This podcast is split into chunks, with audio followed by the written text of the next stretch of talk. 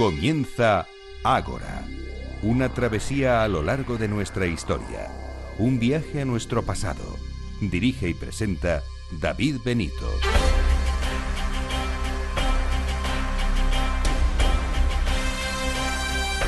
Muy buenas noches y bienvenidos a Ágora, la cita de Capital Radio con la historia. Aquí estamos una noche más de sábado para disfrutar y aprender de los sabios que hoy nos visitan. Nos hablarán de lo siguiente. Con la primera entrevista de hoy conoceremos una figura que tiene eh, un nombre muy popular, pero que en realidad se sabe poco sobre su historia. Nos iremos hasta tierras asiáticas para seguir los pasos de un político y militar que dejó huella, sin duda, Genghis Khan. Nos hablará de ello el historiador Borja Pelejero. En segundo lugar, recibiremos a Eduardo de Mesa, director de la revista Despertaferro, Historia Moderna, y vamos a conocer la Rusia del año 1812, concretamente la batalla de Borodino. Y en tercer lugar, les eh, invitamos a un viaje que nos lleva hasta Andalucía. Visitaremos a través de las ondas un lugar que no les dejará indiferentes, la Cámara de Toya y el hipogeo de Hornos, tumbas principescas. Hablaremos sobre a quiénes pertenecieron, qué tipo de sociedades las utilizaron y cuáles eran sus modos de vida. Y como cada sábado tendremos a Irene Aguilar con su recomendación y Gisela Payés y Blanca Estables de Metahistoria con exposiciones, libros, actividades y noticias. ¿Nos acompañan?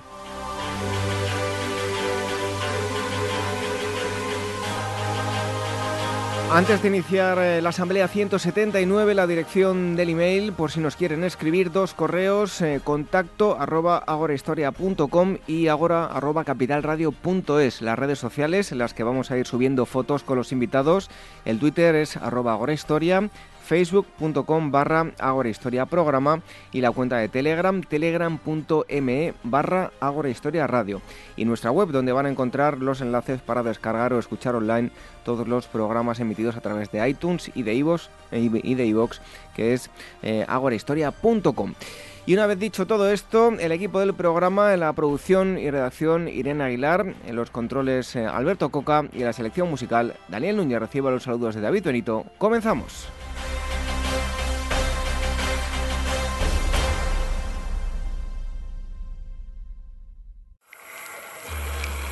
Historias de la prehistoria.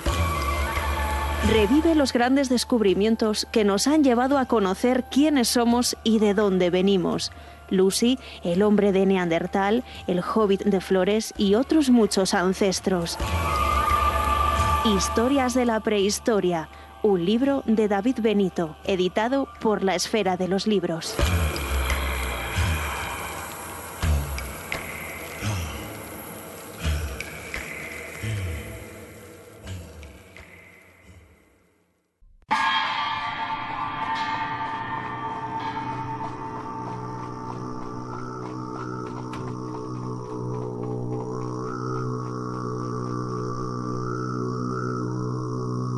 Revive la historia con Ágora, en Capital Radio con David Benito.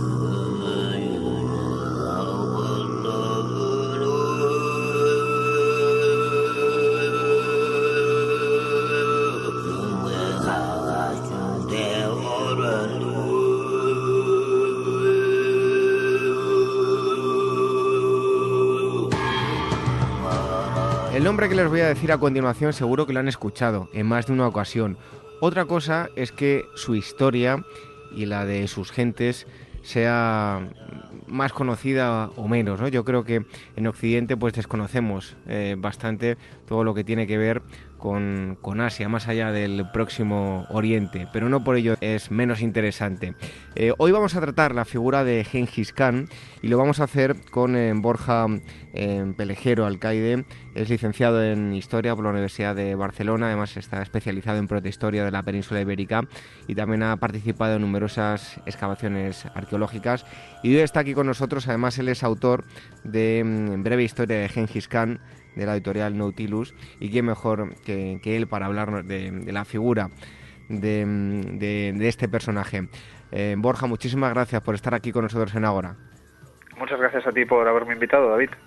Bueno, ahora vamos a hablar en detalle de la figura de Genghis Khan, como decía yo, el nombre seguro que muy conocido, lo que es su historia, algo menos conocida.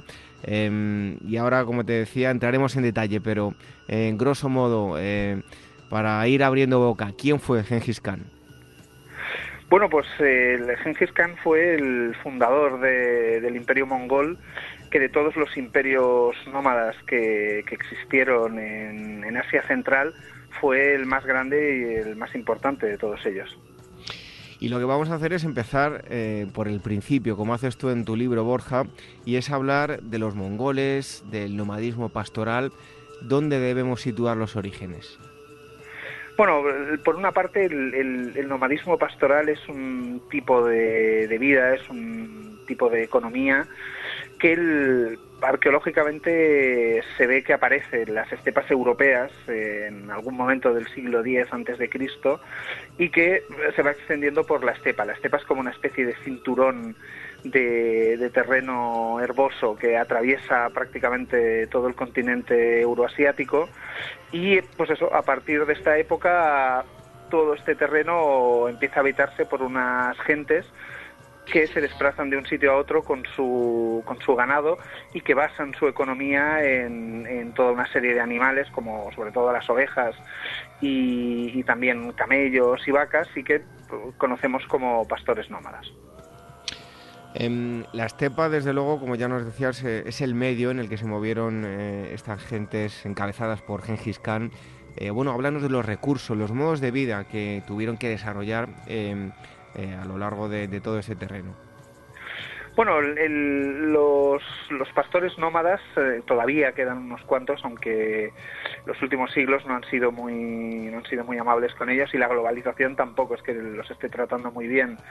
Pero los pastores nómadas lo que hacen es eh, desplazarse durante todo el año, pasan una parte del año en los pastos de, de invierno y después pasan eh, el resto del año en los pastos de, verano y lo que hacen es eso, desplazarse de un sitio a otro buscando pastos para sus animales, cuidarlos y eh, vivir de, los productos que, obtienen de sus animales. Bueno, em, entre los nómadas también podemos distinguir eh, varias etnias, ¿no? Sí, sí, claro. el, las poblaciones nómadas van cambiando eh, durante, durante toda la historia. los primeros nómadas que conocemos en la otra punta de la estepa, en las estepas europeas, eh, son los cimerios, que son medio, medio míticos, y los escitas son eh, poblaciones que hablan lenguas iranias. Y en cambio los mongoles que viven no en época antigua, sino en época medieval, y en la otra punta, en el otro extremo de, este cinturón de, hierba, que son los mongoles, pues eh, es una, son poblaciones de origen altaico. Entonces, eh, en época mongola, además, no son los únicos que habitan la estepa, sino que hay grupos que hablan lenguas túrquicas. Entonces, bueno, hay toda una, hay toda una variedad. Bueno, Borja, antes de meternos con el personaje, con Gengis Khan, eh, me gustaría eh, que hablásemos de la importancia del, caballo y, del arco en, estos hombres. ¿Cómo se desenvolvían en el campo de batalla? Bueno, los nómadas, por lo que son eh, justamente famosos, es por la, la, combinación entre el caballo y un arco especial que utilizaban ellos, que es el arco compuesto recurvo, y el producto de esto, que es el, jinete arquero, pues es la base de, todos los ejércitos nómadas. Y eh, los ejércitos nómadas, los mismos escitas hasta, hasta los mongoles y de hecho, bueno, pues hasta, hasta la introducción de, de armas de fuego y de una artillería mínimamente móvil en el siglo XVIII, disfrutan de una superioridad militar sobre sus vecinos que en realidad solo está limitada por las limitaciones ecológicas de desplazar grandes ejércitos de caballos fuera de la estepa. Bueno, eh, hace no mucho tiempo tratábamos el tema de las eh, invasiones bárbaras, hablábamos de, los unos también, eh, grandes jinetes, y eran como casi se les ponía el cartel de, bestias, casi casi más que, humanos. En el caso de, de Khan y sus hombres, ¿debemos verlo de la misma forma? Bueno, yo casualmente estoy trabajando ahora en un libro sobre las campañas de Atila. los bárbaros eh, tienen un problema y es que eh, normalmente no, no, no, dejan su versión de la historia y solo tenemos la versión de sus enemigos. Los mongoles ya veremos después que, que no es exactamente así. Entonces, por una parte, lo que hay es una visión del bárbaro, ya sea nómada o sedentario, que siempre es negativa. Los bárbaros son traidores, los bárbaros son violentos, los bárbaros son codiciosos.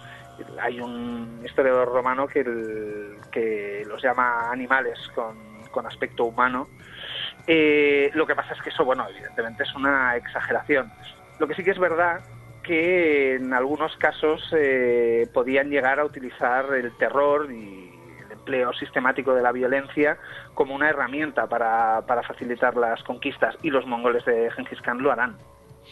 Borja, eh, en, estas gentes, las mujeres, ¿qué posición tenían? ¿Qué papel jugaban en la sociedad? Bueno, todas las sociedades nómadas de, la estepa euroasiática han, destacado por el papel relativamente importante que, tenían las mujeres. Si en la mayoría de sociedades sedentarias las mujeres, hasta hace bien poco, tenían un papel clarísimamente subordinado y estaban en una posición de inferioridad con respecto a los varones, entre los pueblos nómadas de la estepa no es que se llegue a alcanzar una igualdad eh, total, pero la, situación es mucho mejor que entre los sedentarios. Y en el mismo imperio mongol, eh, una vez que muera Genghis Khan, eh, los dos periodos de regencia que se, que se producirán entre los interregnos, entre la muerte de un Han y la elección del siguiente, la regencia se, será dirigida por mujeres. Así que en este sentido, sin llegar a ser eso, una especie de, situación ideal de igualdad, la situación es bastante mejor que, entre la mayoría de poblaciones sedentarias.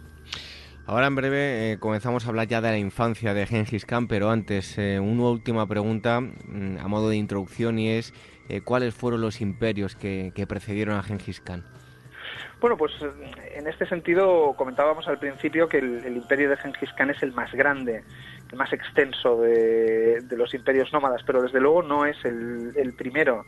El, primer imperio nómada en, Mongolia es el de unos nómadas que son muy poco conocidos, los Xiongnu, que comenzaron a crear su imperio en el año 209 antes de Cristo y que estuvieron lo mantuvieron más o menos hasta el cambio de era precisamente en el momento en el que los unos están llegando a, Europa, eh, en el siglo IV hay un nuevo imperio nómada en la estepa mongola, que son los Ruan Ruan.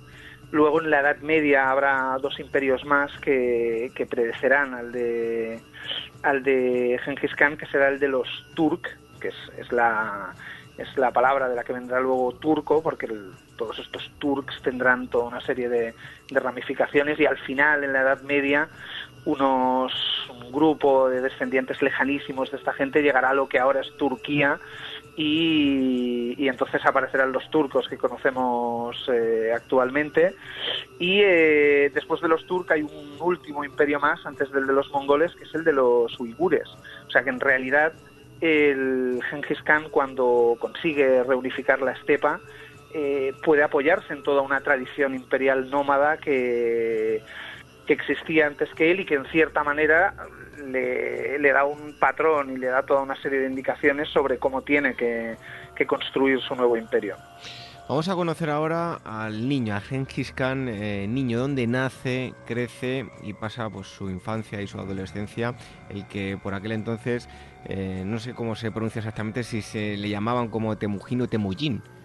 Sí, la verdad es que la, la, traducción de, de, muchas de estas palabras eh, no está muy clara y en realidad probablemente las dos, tanto Temujin como Temujin, podrían ser, podrían ser válidas. De hecho, la pronunciación exacta del mongol medieval como del chino medieval no se, no se conoce al 100%, o sea que yo creo que se podría decir de, las dos maneras. Eh, o, Temujin eh, nació en el, en el río Onon, en un río que hay en lo que actualmente es Mongolia, en el centro de esta, de esta estepa mongola, y su fecha de nacimiento no se sabe con seguridad, pero probablemente debió nacer en algún momento de la década del, del 1160 después de Cristo.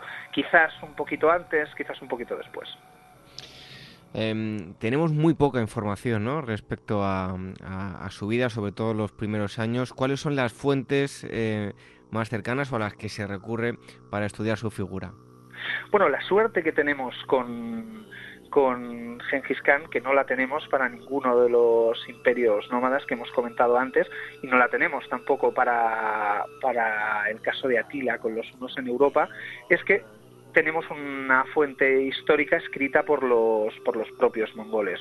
Pocos años después de que, de que Genghis Khan muriera, eh, se escribió en la misma corte del Imperio Mongol una obra histórica que ha pasado a la posteridad como la historia secreta de los mongoles y que explica todo el origen de, de la carrera de Genghis Khan y todo el proceso de, toda su carrera política mientras crece, mientras se convierte eh, en un jefe cada vez más importante, como acaba unificando la estepa y luego cómo se lanza a, las conquistas exteriores y es importantísimo porque entonces eh, Genghis Khan en este sentido es un conquistador nómada privilegiado. No tenemos solo la versión de sus enemigos de lo que hizo, sino que tenemos la versión de sus de sus descendientes. Si no hubiera sido así, pues probablemente la aparición de Genghis Khan en la historia hubiera sido el año 1206 después de, de Cristo, cuando es elegido eh, Han de todos los nómadas de la estepa y comienza todas las guerras de conquista fuera de la estepa. Pero gracias a la historia secreta de los mongoles, en realidad tenemos una gran cantidad de información de cómo es muy breve de cómo es la infancia de Genghis Khan y después de toda su vida y de toda su carrera hasta convertirse en emperador de, de este nuevo imperio nómada.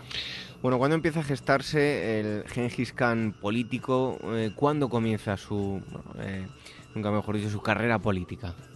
Bueno, el, el Khan, eh, su, su vida en realidad se ve marcada por una tragedia y es que él es hijo de de Yesugei, que es un jefe de, un clan de, los mongoles, y eh, en principio esto le hubiera tenido que dar una situación mínimamente desahogada en sus primeros años, pero cuando él tiene ocho años, su padre es envenenado.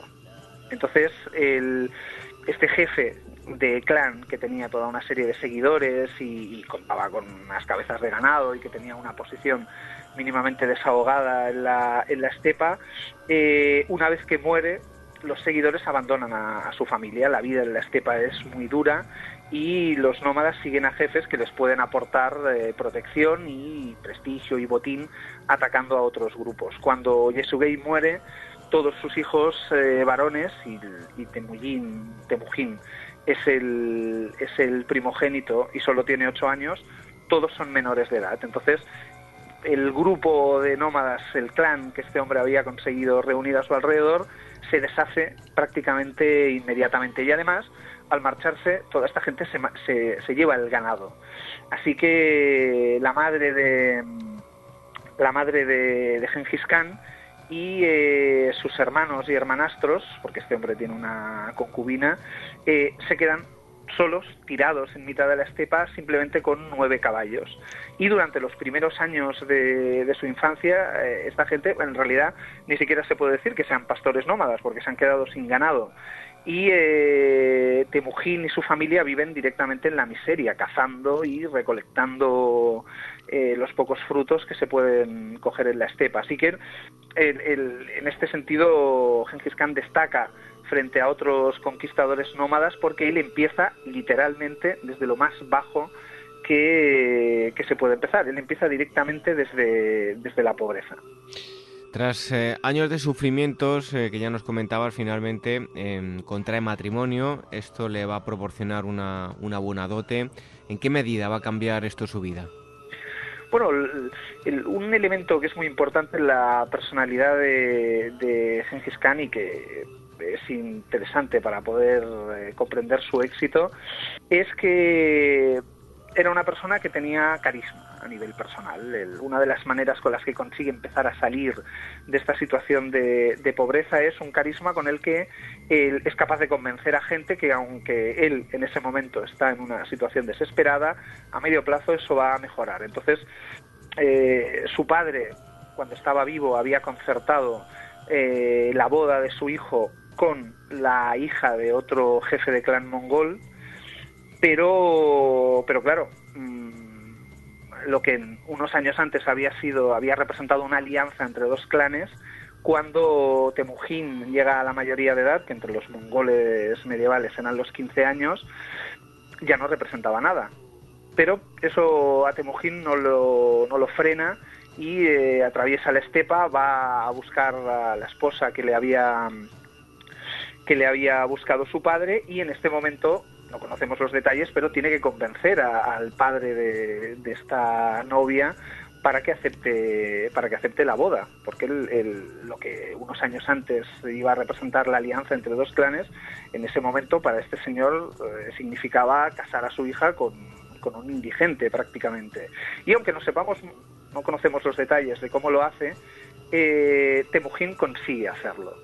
Y eh, en este momento, cuando vuelve con su nueva esposa, regresa junto a su familia, lo hace con la dote que le ha dado su, suegro, que es una, piel de, Marta Cibelina, que, es un, es un elemento de lujo entre los nómadas y que en realidad había incluso un comercio internacional con este tipo de, pieles. Y lo que hará Gengis Khan, eh, según la historia secreta, es muy inteligente es ir a buscar a un jefe, a uno de los jefes más importantes de, la estepa en aquel momento, que se llama Togril, con el que su padre había tenido relación y eh, le dirá que ya que él había sido alguien muy cercano a su padre, le, le entregaba, entregaría esta piel, esta dote que él había recibido, como era costumbre entre los mongoles hacer con el padre.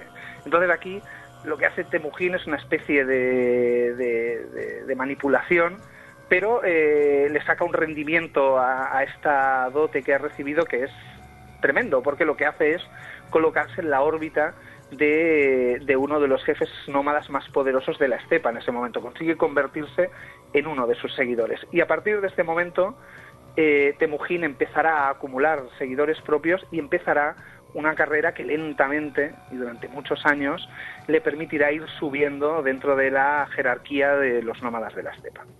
Vamos a ir repasando algunos de los eh, hitos más importantes de, su historia. Em, bueno, eh, y uno de ellos es eh, un personaje que va a estar vinculado a él, es em, Jamuka. cuéntanos quién, quién era este personaje y cómo fue el enfrentamiento que, mantuvo Gengis Khan con él.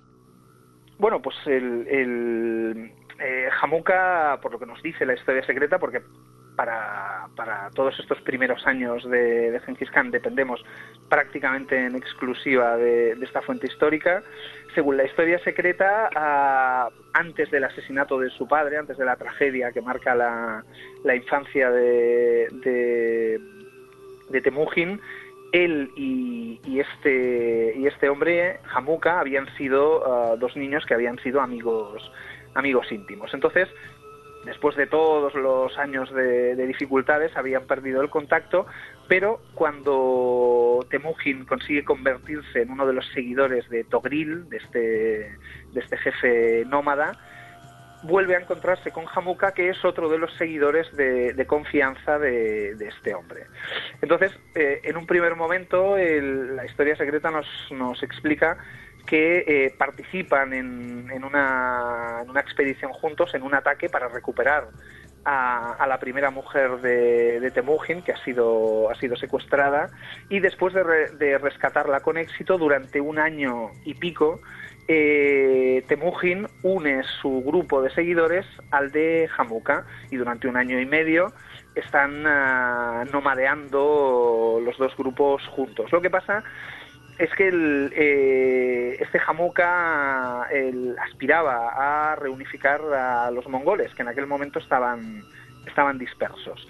Y tampoco conocemos los detalles, pero lo que parece bastante claro es que rápidamente Temujin decide que él quiere eh, optar también a esta plaza, que él quiere reunificar a los mongoles y en ese momento se, se convierte automáticamente en un rival para este viejo amigo que, que acaba de recuperar. Así que después de un año y pico se separan y a partir de este momento empezará una, una especie de carrera en paralelo durante los siguientes 20 años en la que los dos intentarán reunificar a los mongoles, eh, se enfrentarán en repetidas ocasiones, se perseguirán y se derrotarán al otro, el uno al otro durante, durante varias ocasiones y al final, eh, justo antes de convertirse en, emperador de todos los nómadas de la estepa, eh, Genghis Khan derrotará definitivamente a Jamuka y lo hará ejecutar.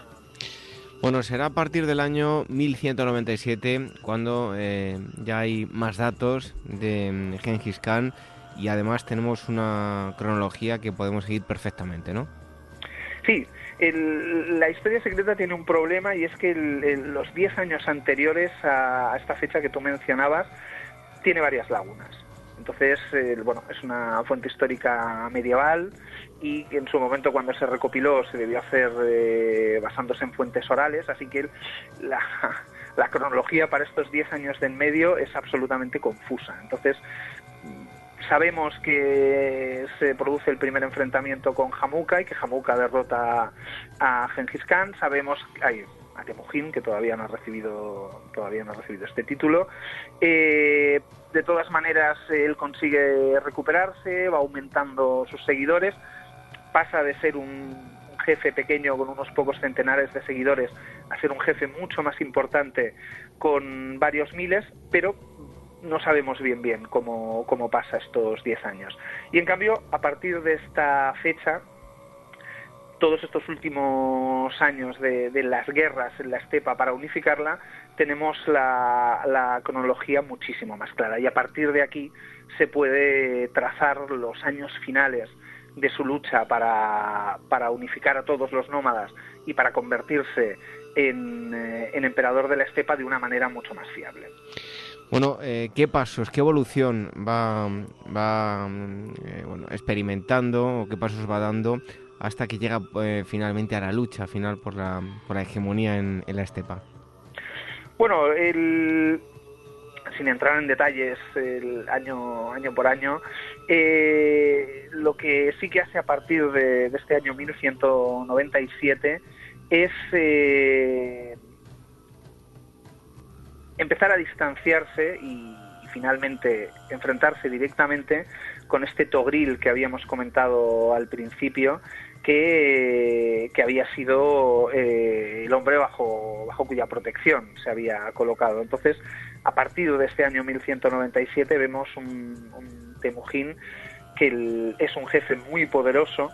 La historia secreta eh, explica este distanciamiento con Togril y, el enfrentamiento que acaban teniendo al final como mm, nos da una versión que es absolutamente muy poco creíble, en la que pues, Togril pues, va despreciando y en algunos casos traicionando a Temujin hasta que Temujin prácticamente obligado acaba enfrentándose a, a Togril. Uh, si lees entre líneas da la sensación de que el, el Temujin intenta intenta heredar la, la, posición que tiene Togril. Hay un momento en el que intenta que una hija de Togril y su primogénito se casen. Togril no quiere. Bueno, esto al final lo que se está produciendo es que el Temujin cada vez es un jefe con más éxito y con más poder y eh, lo que sí que está clarísimo es que fue una persona con una ambición terrible. Entonces, eh, no sabemos originariamente qué metas se había, se había fijado, pero uh, para este momento de, finales del siglo XII, comienzos del siglo XIII, ha decidido claramente que, no quiere tener a nadie por encima. Y entonces esto acabará provocando un enfrentamiento directo con, con Togril, en un primer momento Togril y, y Jamuka, que Jamuka va apareciendo durante años y años enfrentándose siempre en todas las, en todas las coaliciones contra Temujin. En un primer momento, en el año 1203, consiguen derrotar a, Temujin y durante unos meses parece que está acabado y que, y que ese será el fin de, su carrera pero aquí vuelve a entrar en juego probablemente este factor del carácter de, carismático de Temujin, consigue recuperarse en unos pocos meses de una manera asombrosa, consigue recuperar a buena parte de los seguidores que había perdido tras esta derrota. Y ataca por sorpresa a Togril y a Hamuka cuando están celebrando la victoria que, que acaban de obtener sobre, sobre, sobre Temujin. Y los derrota a los dos y de esta manera consigue eh, hacerse con el control de dos terceras partes de, la estepa mongola. Al año siguiente derrotará a los Naiman, que es una, poderosa confederación tribal que habitaba el resto de la estepa mongola y a partir del año 1205 se puede considerar que, que Temujin ha unificado a prácticamente todos los nómadas de, la estepa mongola y en una gran reunión de los jefes de tribu, un Kuriltai, que se celebra en el año 1206, es elegido como señor de todos los que viven en, tiendas de fieltro, según las palabras de la historia secreta, señor de todos los nómadas, y recibe el título con el que ha pasado a la historia, que es el de Genghis Khan. Bueno, hablabas, citabas ese año 1205 y te pregunto yo, porque a partir de 1206, un año después, eh, se producen varias campañas militares y bueno, pues muchos se han considerado estas em, batallas como, como, las más exitosas de la historia, ¿no? Sí, sí, sí. El, este año 1206 es elegido, eh, eh, recibe el título de Genghis Khan, que quiere decir Han oceánico, en el sentido de Han universal, el Han de todos los nómadas, y tiene una, tiene una necesidad muy clara, y es que el, todos los imperios nómadas que han existido con anterioridad habían conseguido mantenerse a base de extorsionar a los diferentes imperios chinos. Entonces, en este momento, eh, Genghis Khan eh, lo que necesita es, eh, por una parte, productos agrícolas que los nómadas no pueden conseguir y que tienen que obtener de fuera de la estepa, y ahora que ha creado un enorme imperio nómada con un montón de seguidores que esperan que su jefe eh, como cualquier jefe nómada de la estepa, les proporcione victorias, botín y prestigio, lo que necesita es empezar a, extorsionar a, los chinos para obtener eh, productos de lujo y, eh, y, productos agrícolas. El problema con el que se encuentra Genghis Khan es que en este momento el China no está unificada, sino que está dividida eh, en, tres estados diferentes. En este sentido, el imperio de Genghis Khan es una anomalía bastante clara con respecto a los imperios anteriores, porque todos los imperios que hemos comentado antes habían aparecido cuando China estaba unificada y se habían dedicado inmediatamente a una política de terrorismo fronterizo contra los chinos para obligarles a eh, enviarles todo este tipo de, cosas que necesitaban. lo que hace que el imperio de Genghis Khan sea diferente es que al encontrarse una China dividida, él lo que tendrá que hacer es, eh, él empezará como, como habían hecho los imperios anteriores, empieza toda una serie de campañas, primero contra, contra el estado más pequeño en el norte, que se llama Xixia, eh, consigue conquistarlos y los convierte en, vasallos del imperio mongol, pero ah, no llega a ocuparlos, simplemente se contenta con que le envíen tributos. Pero entonces el, siguiente ataque que llevará a cabo, que será en 1211, será contra contra el imperio de los Yurchen, que es un pueblo de origen bárbaro de Manchuria, que él eh, había creado un, imperio en el norte de China y que estaban mm, bastante cinizados, se habían, habían aceptado en parte bastante la, cultura china.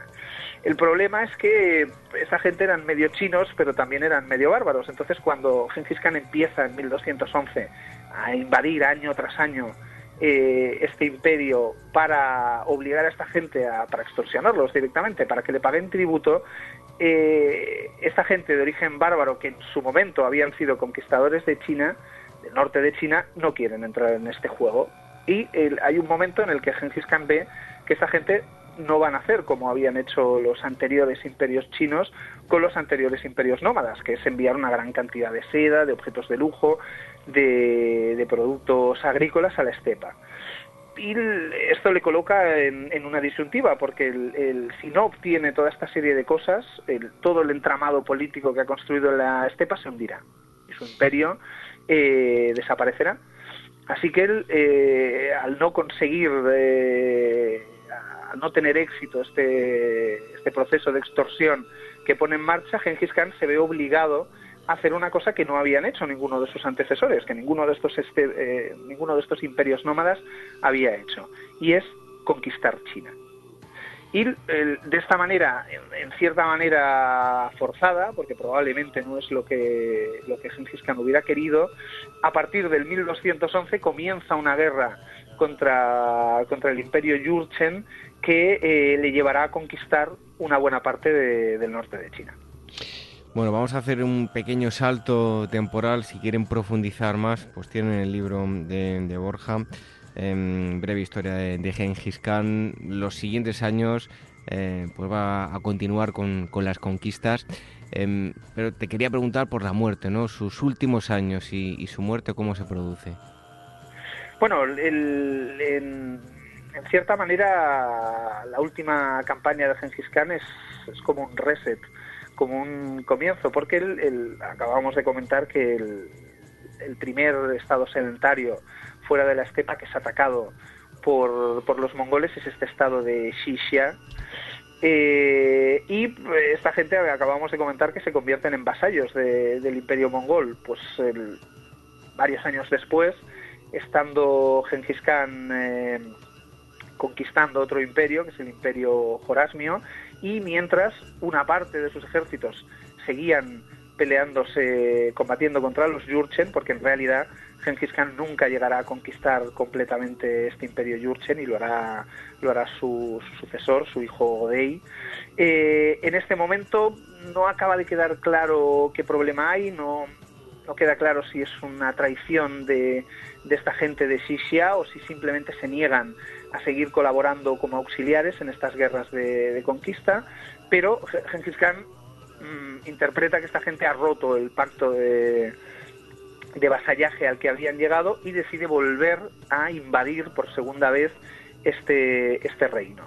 Y asediando la capital de, este reino en, en el año 1227, eh, sobre la muerte de, Genghis Khan se explican una cantidad de versiones eh, muy diferentes, la mayoría de ellas eh, fantasiosas, pero la que tiene la que tiene más aceptación es que durante una partida de caza cae del caballo. En este momento Genghis Khan debía tener sesenta y pico años, dependiendo de cuando naciera, por sesenta y poco o sesenta y muchos y eh, aparentemente no consigue recuperarse de estas de las heridas que le produce esta caída. Entonces, durante esta última campaña, el, asediando la capital, cuando han controlado prácticamente todo el reino, y simplemente les queda les queda conquistar la, capital. Eh, Genghis Khan sufre aparentemente esta caída, no consigue recuperarse de las heridas y muere. Su último, uno de sus últimos consejos a sus hijos es que continúen con el asedio y pasen a cuchillo a toda la población de la, de la capital de Sisia cuando, cuando finalmente consigan hacerlo. Y efectivamente, siguiendo las, las instrucciones de su padre, en, unas pocas semanas consiguen conquistar finalmente la, la capital y la, la, arrasan por completo. Bueno, ya para terminar, estamos casi, casi fuera de, de tiempo. Muy breve, una última pregunta a modo de conclusión. Una vez que muere Genghis Khan, eh, ¿Qué ocurre con el imperio? ¿Fue igual, mejor, peor que, con él? Bueno, el eh, Genghis Khan, un mérito suyo es que aparte de ser un gran político y un gran conquistador, tuvo el sentido común de organizar una, el germen de una organización imperial. Y eh, durante las décadas siguientes sus sucesores continuarán conquistando territorios. El, su, su hijo y uno de sus nietos acabarán conquistando toda China.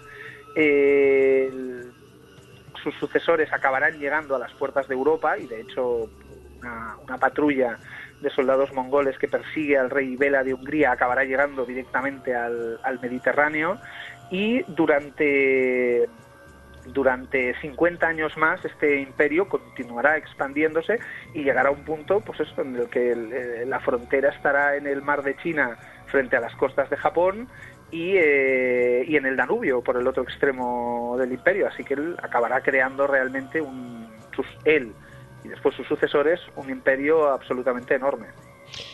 Bueno, pues si quieren ustedes ampliar información, les recomiendo este libro interesantísimo, Gengis Khan, breve historia de Gengis Khan. El autor ha estado con nosotros, Borja eh, Pelejero Alcaide, y la editorial es Nautilus. Borja, muchísimas gracias por haber estado aquí con nosotros en Agua Historia, acercándonos la figura de este personaje tan célebre, pero con una historia un tanto desconocida. Muchas gracias a ti por tu invitación, David. Un fuerte abrazo, hasta pronto.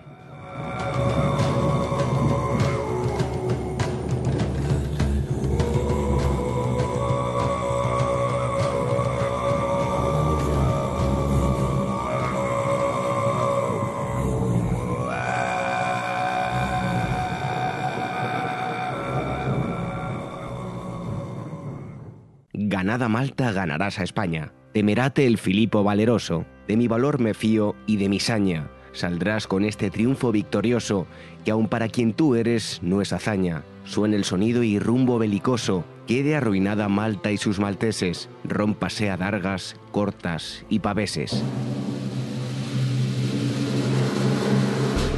Con estos versos extraídos de la comedia El valor de Malta, atribuida a Lope de Vega, la agencia Pausanias, especializada en viajes arqueológicos y culturales, nos anuncia un nuevo viaje a la isla de Malta, del 14 al 18 de febrero de 2017, en la que han diseñado un recorrido por su milenaria historia que os llevará desde el Neolítico hasta la época napoleónica. Malta es capaz de penetrar en el espíritu de los viajeros más experimentados, dejando una huella difícil de olvidar. Más información sobre este y otros viajes en su web en pausanias.com o llamando al teléfono de su oficina 91 355 5522.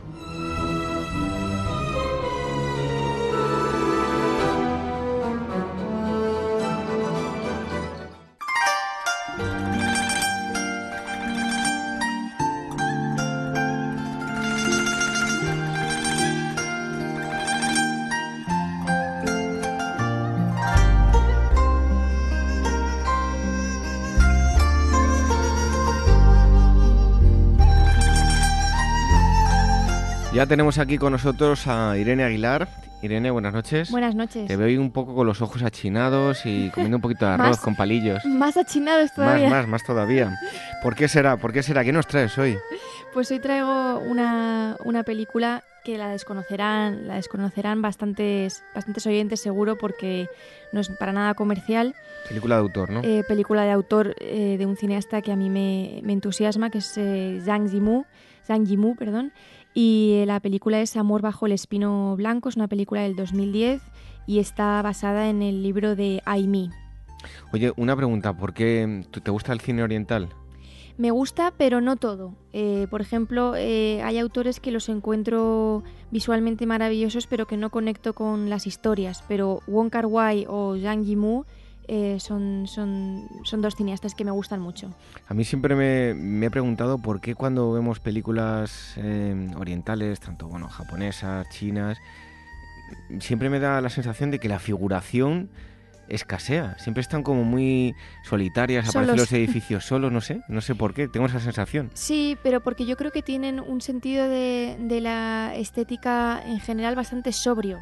Eh, no, excepto algunas eh, japonesas ya más de artes marciales que son, pues tienen más coreografías y demás, nunca son películas que digas eh, qué, opulencia, ¿no? O sea, qué, qué abundancia de, de cosas, pero precisamente eso ahí está un poco la, Pero incluso en, en época moderna es que en- en- entran en un edificio, nunca hay nadie por los pasillos, por los ascensores, siempre están solos. Digo, Sí, sí. ¿no tienen presupuesto para figuración? Bueno, había una, había una película que era La Casa Dorada o La Mansión Dorada o algo así, que era bastante...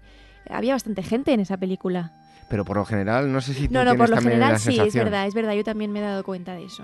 Bueno, eh, estamos, a- nos vamos, nos vamos del tema Amor bajo el espino blanco. A ver, cuéntanos la sinopsis. Bueno, antes nada decir que me ha sido imposible encontrar la banda sonora de la película. Eh, Esta es una canción popular eh, china muy conocida, pero no, Ujú. es, no aparece en la película. Muy bien. Y mm, bueno, pues esta, esta película y el libro cuenta la historia de Jing, que es una colegiala pues, pues eh, muy, muy infantil, ¿no? Eh, que eh, bueno, la obligan a trasladarse a un pueblo en la montaña porque eh, bueno, ella vive en la China de la Revolución Cultural, que fue una, como una campaña de, masas ¿no? en la República Popular China, que duró de 1966 a 1976. Y entonces pues mandan a la mayoría de los alumnos a reeducarse al campo. Y ahí, pues, eh, bueno, eh, resulta que su padre le han encarcelado por ser acusado de ser derechista. La madre está bajo sospecha también y entonces pues tiene que trabajar muchísimo para, para poder encargarse de sus tres hijos. Con lo cual está en una situación en la que la niña está en vigilancia, ¿no? Por sus tutores, por los directores y por la sociedad. Es, digamos, es como si te estuvieran apuntando con el dedo todos los días. Y en ese marco tan, tan bonito y relajado se enamora en el campo de un hijo de militar. Y claro, pues eh, la historia pues cuenta eh, cómo es esa relación de amor un poco imposible eh, y en esa China, ¿no? De, esos tiempos. Bueno, la película trata también sobre la revolución cultural. Exactamente. como decíamos, fue una, fue una campaña de masas que lanzó el líder del Partido Comunista de entonces, Mao Zedong, y estaba dirigida contra los, los, cargos del partido y los intelectuales, ¿no? Y, entonces eh, se les acusaron de traicionar los ideales revolucionarios y, entonces el principal fin pues era el de, digamos, el de paliar ese, ese, divorcio que había entre las masas y el partido, ¿no? que se estaba produciendo en ese momento en China. Reorganizar un poco las mentalidades políticas de la sociedad que se les estaba yendo un poco de, del control, ¿no? Y entonces, pues Mao, apoyado por eh, un sector dirigente del partido, ¿no? que se llamaba la Banda de los Cuatro, pues utilizó esa movilización infantil, a los que se llamó también Guardias Rojos, para descreditar a la derecha. Y, entonces usó pues también a los colegios y a los niños, pues digamos como meterles eh, nuevas ideas en la cabeza, por decirlo así suave. Bueno, ¿y qué destacarías tú de la película? Lo que más te ha llamado la atención, lo más relevante. A mí me parece eh, una película desgarradora, muy triste y contada. Eh, es posiblemente una de las películas más, más delicadas y, sensibles que yo he visto. Porque mm, siempre desde esa contención de, la sociedad oriental, que, no sé si les cuesta expresar los sentimientos, pero lo hacen de una manera muy contenida y no por ello menos profunda o desgarradora. Eh, cómo está narrada la, historia de la niña y lo, mal que lo pasa al tener que, trabajar en la construcción. Eh, tenía que meter eh, todos los días, pasarse horas metida los pies en cemento, con unas heridas en los pies, todo para llevar más dinero a casa porque, porque su madre pues no la daban trabajo porque sospechaban que, era del bando derechista. Su relación con Sun, que es el chico del que se enamora, también está, está narrado, es, es poesía. Poesía. Bueno, mm, también eh, otro de los mm, géneros que más se explora, ¿no? El cine oriental, aparte del cine de acción del que ya hemos hablado, de karatecas, puñetazos, sí. pero el drama también es algo muy habitual en cine oriental, ¿no? Sí, y además es que, ya te digo, es que es que es, con poco diálogo y, miradas y es, em, consigue, es un cineasta muy visual, muy estético, eh, consigue metáforas en cada plano, ¿no? el espino blanco es una pura, pura metáfora de, la relación esta y de lo que está pasando en China en, esa década de, los 60-70. Bueno, pues es la película que hoy nos eh, ha acercado la recomendación de Irene Aguilar. Recuérdanos el título. Se llama Amor bajo el espino blanco. Es una película del 2010 de Zhang Yimou. Pues hasta dentro de un ratito con las efemérides. Hasta ahora.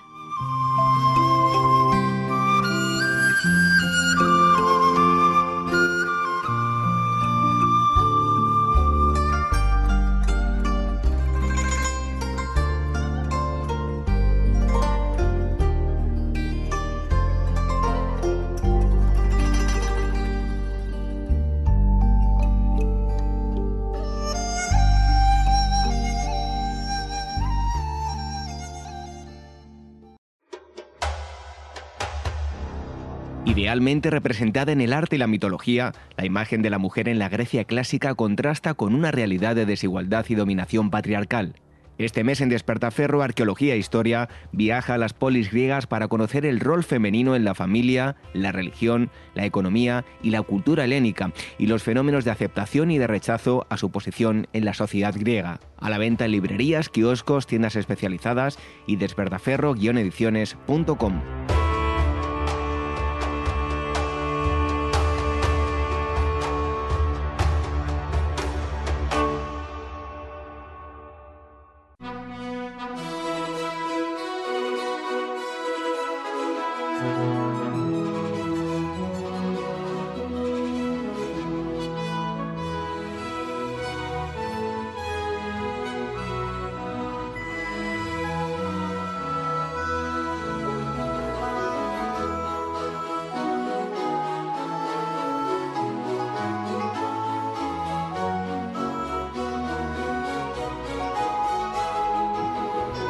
Esta música que escuchan no es la marsellesa, ¿eh? es una versión que ha hecho nuestro compañero Daniel Núñez y al que le agradecemos muchísimo esta música, su, una de sus composiciones y hoy teníamos que utilizarla porque nos vamos a ir hasta mm, el año 1812 para hablar de Rusia y concretamente de la batalla de mm, Borodino.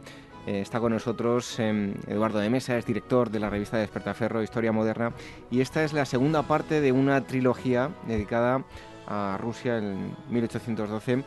Eduardo, muchísimas gracias por estar aquí con nosotros. Pues gracias, como siempre, a vosotros por invitarnos. ¿Qué te parece la música? Oye, pues estupenda. Hoy viene, al pelo.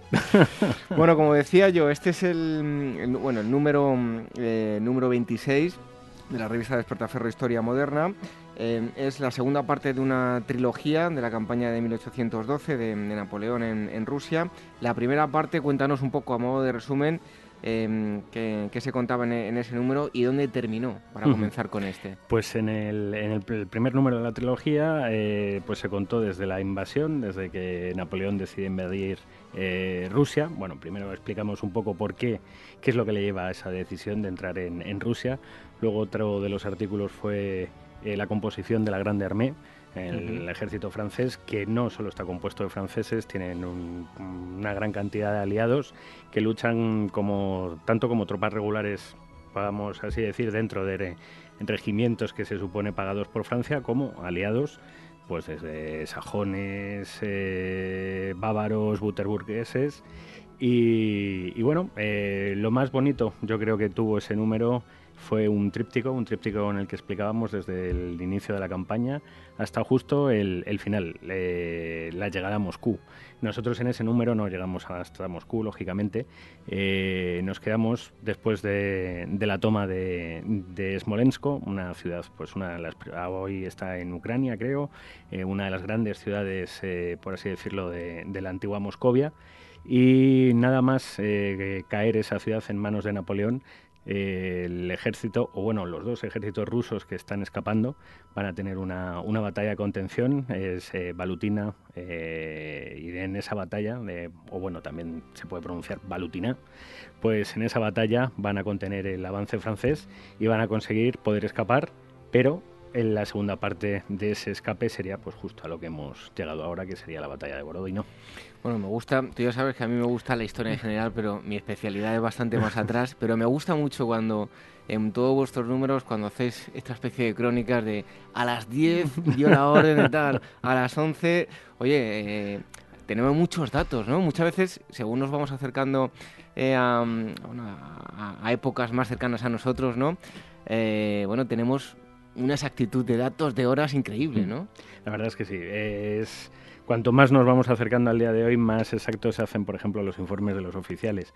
Aunque hay veces que acabas dándote de cabezazos en la mesa porque un oficial dice que el ataque empezó, por ejemplo, a las 10 y el otro te dice a las 10 y media. Y tú diciendo, media hora hay, hay demasiada diferencia y están demasiado juntos.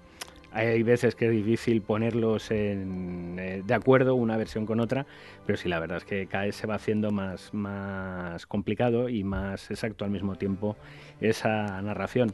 Y es una cosa pues que sobre todo en la cabecera de historia moderna se ve como pues los números dedicados a los tercios no podemos ser tan exactos por las fuentes que tenemos y en cambio ya pues el tema napoleónico ya sí que te da hasta horas un poco más y te dicen a qué horas exactamente la última unidad inició la carga que dio fin a, la batalla. Y a modo de broma, habría que revisar las pilas de los relojes, ¿no? Eh, bueno. o si le habían dado cuerda bien. más bien, más bien. bueno, Eduardo, em, vemos eh, aquí en Borodino que se trata de la, jornada más sangrienta de todas las guerras napoleónicas, tanto para un bando como para el otro. Para otro, sí, sí. Es, es brutal. Una vez que, que, vas leyendo, por ejemplo, el número, te vas dando cuenta de la cantidad de bajas que sufrieron ambos contendientes eh, y es, por así decirlo, o sea, preconiza lo que va a ser la guerra moderna. Eh, por ejemplo, el número de piezas de artillería hasta ese momento puestas sobre un campo de batalla en una sola vez nunca había sido tal. Y estamos hablando que, claro, hoy en día ya pues no nos llama tanto la atención con aviación, con artillería, con misiles, pero en aquella época, pues en un sector de la, de la batalla que hubiera reunidos pues 100 cañones por cada lado, Eso es una absoluta, y perdón por el, la, bueno, la palabra, pero es una burrada. Es un número muy elevado y eso también lo que va con, la consecuencia que va a tener va a ser el número de bajas. Eh, hay, esta batalla es la única que podemos ya llegar a comparar con un índice de mortalidad tal como el que hubo en la Primera Guerra Mundial. Y estamos hablando que son 100 años antes. Bueno, eh, una vez que queda atrás la batalla de Alutin Alubino, eh, ¿cuál era, explícanos la situación francesa, cuál era la rusa? Y en el caso de los segundos, parece que se retrasaba ¿no? el, nombramiento de un comandante supremo mm. por parte del, zar. Sí, pues la situación, para los franceses, eh, la situación se ha ido poco a poco, ellos mismos se han ido metiendo en, una boca en la boca del lobo porque Napoleón lo que quería era tener una batalla justo en la frontera con los rusos, que los rusos perdieran, lógicamente, y de ahí pues llegar a un acuerdo con el zar, que bueno, pues volver a ser amigos, volver a tener esa amistad que, hacía tiempo que, mantenía Rusia y, Francia. Pero ¿cuál va a ser el problema? Que uno de los comandantes, de los grandes comandantes rusos, Tolí, Tolí decide que no puede luchar contra Napoleón, sabe que va a ser derrotado, entonces inicia un repliegue. Este repliegue pues, va a llegar a hacer que las tropas se replieguen hasta Smolensk, de siga esa retirada, porque llega un momento que el segundo al, mando, que sería el príncipe de Bagration, eh, otro, otro noble ruso, pues al final se van a poner de acuerdo estos dos y van a decidir que hay que seguir eh, yendo hacia atrás porque es imposible pararlos. ¿Cuál es el problema? Que al haberse retirado ninguno de los dos, eh, delante de la opinión pública y delante de sus propios soldados, cada vez van perdiendo, por así decirlo, autoridad. No, no tienes una autoridad moral sobre ellos porque el soldado lo único que ve es que está metiéndose hacia adentro en su país, que no defiende y, que, incluso pues, eh, poblaciones de las que ellos provienen pues, ya han caído en manos francesas. Esto lo que va a hacer va a ser un vacío, va a crear un vacío de poder que eh, al final el zar, y como bien dices, pues se va a ver obligado, aunque tarde, a, pues a poner otro comandante al, al mando de las, de las tropas. Va a ser un, un general ya bastante mayor, Kutuzov, eh, que bueno, pues un general de la vieja escuela, bastante clásico a la hora de combatir y ya por los años pues cada vez menos decidido. Hay que ver que los generales normalmente cuando son jóvenes son más arriesgados, cuando ya se van haciendo mayores cada vez se van haciendo más conservadores a la hora de, de operar.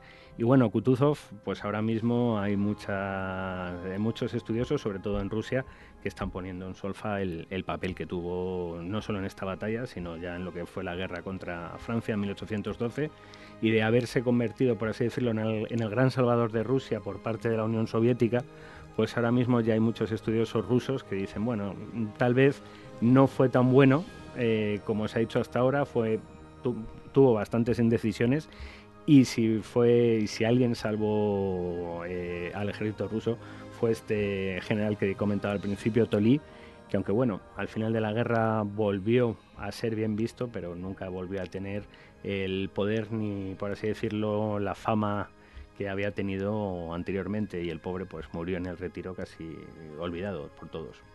Bueno, tenemos que hablar de algo importante y es eh, el avance francés a, Moscú, ¿no? Hacia Moscú. el, pues es, es, lo que te lo que comentaba. Eh, en esas ansias por, por, tener una batalla que sea una batalla que obligue al zar a, sentarse delante de una mesa de negociaciones, al final Napoleón lo que se va a convertir, eh, lo que va a convertir su ejército va a ser una es como un perro de presa que va a ir olfateando y, va a ir intentando dar caza a ese ejército ruso. Al final lo va a conseguir eh, va a conseguir darle caza eh, en pues, unos cientos de kilómetros antes de, Moscú, en Borodino. Y, ese avance, em, ya él lo que llega en un momento es, bueno, me puedo quedar en Smolensk, que la he tomado, pero pasar un invierno en Smolensk con unas eh, rutas, unas líneas de comunicación que son muy largas hasta mis bases de operaciones en Polonia, en Alemania, pueden cortarse, me puedo quedar aislado, por lo tanto, él lo que cree que la mejor opción es seguir hacia adelante y llegar hasta Moscú. En esa carrera hacia, bueno, ya veremos más tarde que es una carrera un poco alocada, pues va a encontrarse ya por fin con su presa en, en Borodino. Bueno, precisamente eh, lo que hoy nos ocupa es la batalla de, de Borodino. Eh, pero hay que hablar eh, antes de la batalla de mm, Sebardino, eh, que está considerado como el primer acto de Borodino. Sí, la batalla de Borodino se, vamos, se dio el 5 de, de, septiembre de 1812 y en esa batalla pues es un prolegómeno eh, los estudiosos, eh, varios, por, por ejemplo, eh, dos de los profesores que escriben en este número, que son rusos, Zemsov y Mikaveritze, pues no llegan a ponerse de acuerdo qué significa Sebardino. O sea, por qué hay una posición avanzada en mitad de un, por así decirlo, de un frente que están creando los, los rusos. Hay gente que dice que bueno, que es que se quería realizar una estrategia de otra manera, que al final sale mal, que se tiene que, que volver a hacer, pero bueno, al caso. Eh, hay una posición avanzada que sirve pues para vigilar la llegada de los franceses y ahí pues se va mm, a dar un encuentro bastante sangriento en el cual va a ser pues eso el prolegómeno las unidades avanzadas francesas van a chocar en este reducto, en esta fortificación, contra las tropas destacadas rusas. Y bueno, tras unos combates muy, muy duros y muy sangrientos, que van a ser pues casi un calco de lo que va a ser la batalla de, Borodino, pues se va, eh, van a lograr que los franceses se replieguen, o sea, perdón, que los rusos se replieguen, que los franceses tomen esa zona y que ya por fin Napoleón, al quitar, por así decirlo, ese padrastro, esa posición avanzada, ya eh, Napoleón sea capaz de poder ver todo el frente, cómo lo han distribuido los, los rusos y pueda empezar a planificar cómo va a atacar a, ese ejército ruso, porque ya se han combinado los dos ejércitos rusos en uno solo, y, ya puede pues empezar a crear una, estrategia. Por cierto, a modo de curiosidad, eh, ya que contactáis, contactáis y escriben eh, autores en rusos, ¿tenéis mucha dificultad para hablar con ellos? no, eh, por ejemplo, los dos de este número hablan perfectamente, vamos, escriben eh, perfectamente en, inglés y hemos tenido una. Uno sí que está en Rusia, el otro, por ejemplo, es profesor en Estados Unidos y la verdad que no hay problema. En el primer número sí que hubo mayor problema porque un autor que nos hizo dos eh, artículos solo escribía en ruso, hubo que traducir del ruso al español y, bueno. Más complicado, ¿no? Bastante más complicado, bastante más dificultoso a la hora de darle un, pues, pues eso, un buen desarrollo al, al tema. bueno, al final lo, lo logramos. Bueno, nos hablabas de ese primer acto, ¿no? ¿Cuáles van a ser las consecuencias principales de, esa batalla? Pues eh, se va a crear, por así decirlo, se van a crear los dos frentes que van a chocar. Por un lado, eh, los rusos lo que van a hacer va a ser crear un frente central muy, muy fuerte, muy, por así decirlo, densamente fortificado, bueno, densamente tampoco, pero bueno, por lo menos fortificado. Eh, pero en cambio las alas, lo que serían las posiciones más al norte y más al sur, van a quedar muy desguarnecidas ya veremos en el desarrollo de la, de la batalla esto que es eh, eh, qué va a suponer. Y en cambio los franceses, pues lo que van a hacer va a ser eh, por primera vez o por una de las primeras veces vemos a un Napoleón, pues a lo mejor por el paso de los años, por el cansancio, que también va a actuar de una manera muy conservadora. No va a intentar ninguna de esas innovaciones con las que eh, ha dejado boquiabierta Europa, pues eh, la batalla de Austerlitz, por ejemplo. Aquí va a ser directamente un martillo contra, contra un escudo. Se va a lanzar contra, contra los dos centros, por así decirlo, que hay, que hay en, el, en el frente ruso. Y, bueno, eh, lo que se va a intentar va a ser una victoria, intentar obtener una victoria que ya destruya por completo el, ejército, el ejército ruso. Eso por parte de los eh, franceses. Si nos situamos ahora en el 3 de septiembre, el ejército ruso se posiciona en Borodino, nos hablabas de las intenciones de los franceses. Em, pero los, em, los, rusos contra las tropas napoleónicas, ¿cómo tenían pensado pararles? Pues tenían pensado pararle, como, como decíamos, pues con dos frentes. Han creado, por un lado, el Gran Reducto, que es eh, una fortificación muy grande. Eh, estamos hablando de casi 200 metros de fortificación de, de largo, eh, que va a contener unas 12 piezas, no, 18 piezas de artillería. Y luego un poquito más al sur se va a crear, o se van a levantar, mejor dicho, lo que llaman las flechas de Bagration, que son otras tres fortificaciones abiertas. Lo único que estas fortificaciones no hubo tiempo, no, no les dio tiempo a los rusos, después de, lo que pasó en Sebardino y de ese cambio que tienen que hacer rápido de, de, planes, pues no va a dar tiempo a que esas, eh, esas fortificaciones sean tan buenas como deberían haber sido y también construidas. Entonces, bueno, va a ser una de las, eh, por así decirlo, de las piezas más débiles de, la defensa. Luego, al norte eh, van a estar cubiertos por un río y al otro lado pues va a estar eh, la población propiamente de, Borodino. El problema va a ser al sur. Hay una gran, debido pues a, la composición del terreno, es un terreno muy boscoso y al mismo tiempo eh, muy pantanoso, pues va a haber una gran separación entre esas tres flechas de las que hemos hablado, esas tres fortificaciones, y el último punto, el ala más al sur, del ejército, del ejército ruso. Bueno, eh, precisamente mm, nos, hablabas que por un lado estaban atacando a las flechas, pero también hubo ataques para saltar las posiciones rusas centrales. Exactamente. Las flechas y... Bueno, la batalla en sí la verdad es que es fácil de dividir, porque bueno, primero los franceses van a intentar atacar un poquito al norte, pero es un, ataque de distracción, que es tomar la, propia eh, bueno, población. No sé yo si llegaríamos a poder decir eh, ciudad de Borodino, pero bueno, la población de Borodino la van a tomar, pero ese no es el objetivo. El objetivo es tomar el gran reducto, el reducto de Rayevsky, esa gran fortificación de la que hablábamos que contenía 18 cañones y las tres, las tres flechas.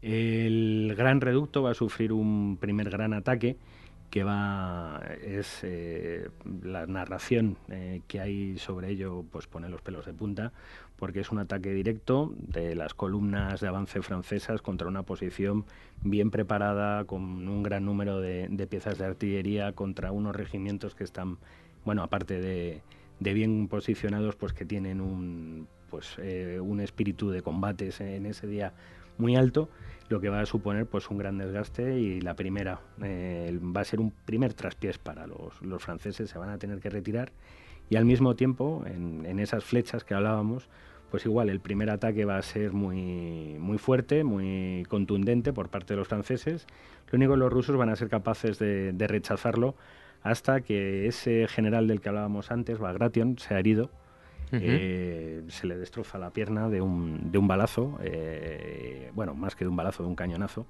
Y al final la muerte de este general, pues lo que va a suponer va a ser un poco la pérdida del de, espíritu de combate de las unidades rusas a su alrededor.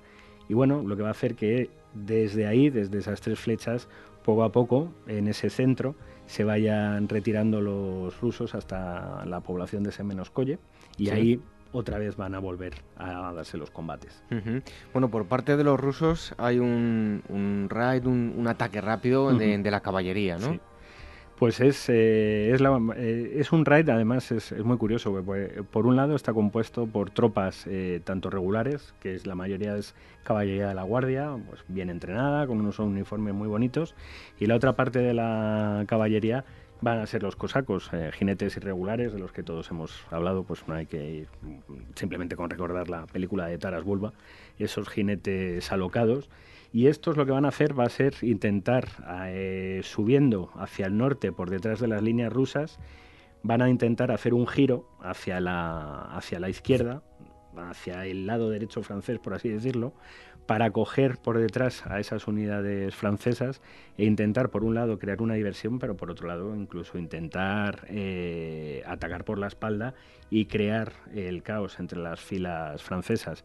El problema es que, bueno, los dos generales que están al, al mando pues no estuvieron a la altura de lo que se esperaba de ellos, fueron un poco dubitativos, no se lanzaron todo lo fuerte que se deberían haber lanzado y al final pues el raíz quedó en una operación, pues bueno, una mera anécdota, porque eh, aunque hablamos de muertos, pero los muertos por ambos lados pues no llegaron a mucho más que a un centenar de, muertos.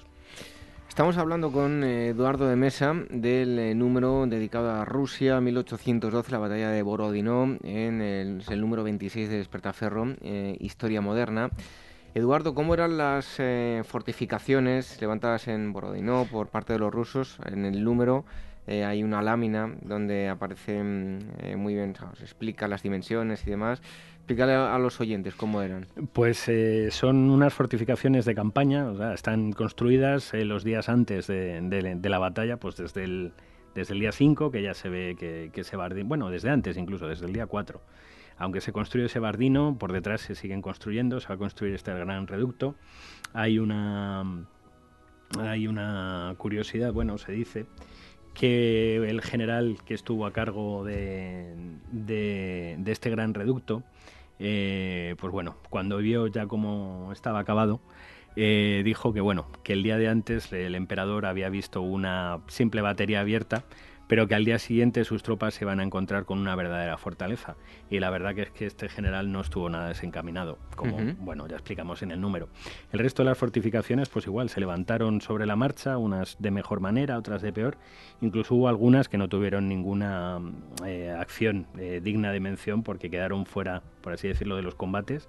Pero lo que sí que hay que dejar claro es la rapidez con la que los rusos eh, pudieron, aunque no del todo, pero sí que la rapidez que tuvieron a la hora de levantar estas fortificaciones de la, de la nada y apenas con no sería como hoy en día que tienes un bulldozer y, y demás, sino que a pala, a pico y, gente moviendo tierra de un lado para otro. ¿Queda algún vestigio hoy en día? Sí, sí, queda. ¿Se pueden visitar? Eh, no, no mucho, o sea, desde el aire sí que se ven, eh, sí que están marcadas porque es un. Esta batalla sobre todo en la época soviética, pues eh, después de la Segunda Guerra Mundial se quiso hacer como una exaltación de la defensa de la Rusia, de la madre Rusia, en contra de la, de la, del peligro que venía para ellos del oeste, de Europa. Y sí que la verdad es que lo han, lo han cuidado desde el año 62. Se creó un museo que no está en el mismo campo de batalla, aunque hay otro museo más pequeñito en el campo de batalla, y sí que es una zona que se puede visitar y todavía se puede ver algo, aunque no no todo como estaba en, aquel momento. ¿Tienen ustedes pensado pasar por allí por algún motivo? Pues ya saben que tienen un sitio más que, visitar. Bueno, el segundo ataque al Grande Reducto. Eh, ¿Cómo se van a suceder los hechos? Porque además en el número recogéis testimonios eh, de, la batalla. Pues el segundo ataque contra el reducto que va a ser la, acción definitiva y, y, la más importante de todo el, de todo el combate pues va a ser, por un lado, eh, otra vez el asalto a esa gran batería por parte de la infantería francesa, que otra vez va a sufrir un número terrible de, bajas, al mismo tiempo que la, infantería rusa que la defiende también va a sufrir un gran número de bajas. Pero esta vez sí que van a. Esta, esta fortificación sí que va a recibir el ataque directo de un gran número de unidades de caballería, una detrás de otra se van a lanzar en contra de esta de esta fortificación y de todas eh, las unidades que la, que la rodeaban y la defendían. Y la verdad es que, pues eso, eh, si se leen las memorias de la época de los soldados de ambos bandos, uno se da cuenta de lo sangriento que fue el, combate, la, la melee. Eh, curioso es, por ejemplo, que aunque fueron, se cree, estamos casi seguros que fueron eh, sajones eh, los primeros, por así decirlo, miembros del ejército francés que entraron en, en el reducto y que lo tomaron, pues claro, los franceses, que son muy suyos, decían que no, que eso era imposible, que se había equivocado quien decía eso, que realmente serían coraceros franceses o algo. Entonces, bueno, todavía hay un poco de, polémica con, con, esto, pero vamos, lo que sí que es verdad es que la caballería tuvo un gran papel en este último asalto pero eso sí, eh, ese gran papel lo que le supuso fue un grandísimo número de bajas y la caballería a partir de ese momento, la caballería francesa o aliada, como ya decíamos antes, sajones, buterburgueses, pues van a quedar relegados cada vez a un número menor y eso, pues en lo que va a ser la tercera entrega de este Rusia 1812, pues ya veremos que tuvo una gran importancia. Bueno, ya para terminar, eh, ¿cuál iba a ser la situación de franceses y la situación de Napoleón tras la batalla de, de Moscova? Pues eh, la situación para los rusos es, eh, muy problemática, no saben qué hacer. O sea, van a reunirse el alto mando en, un pueblecito a las afueras de Moscú y, y, tienen que decidir qué hacer. Dejar Moscú, dejar la capital de Moscovia, dejar abandonar todo y seguir en retirada o si se intenta volver a ver otro, vamos a, que se produzca otro enfrentamiento con, los franceses. Finalmente se va a decidir que lo mejor es evacuar la ciudad y al mismo tiempo los franceses están ya tan extenuados que sí que va a haber unos pequeños combates, incluso va a haber alguna, un combate más de, mayor importancia, pero van a llegar bastante extenuados a Moscú Sí que es verdad que Moscú, como ya he dicho, ha dejado la, guarnición militar, la ha abandonado, solo se van a encontrar a un pequeño número de, habitantes. Y bueno, eh, el sueño, por así decirlo, de Napoleón lo había logrado, pero desde luego que nunca podremos olvidar a qué, a qué coste. Y eso pues, en el tercer eh, en la tercera entrega de este Rusia 1812 ya podremos ver lo que significó en, en toda su toda su dimensión.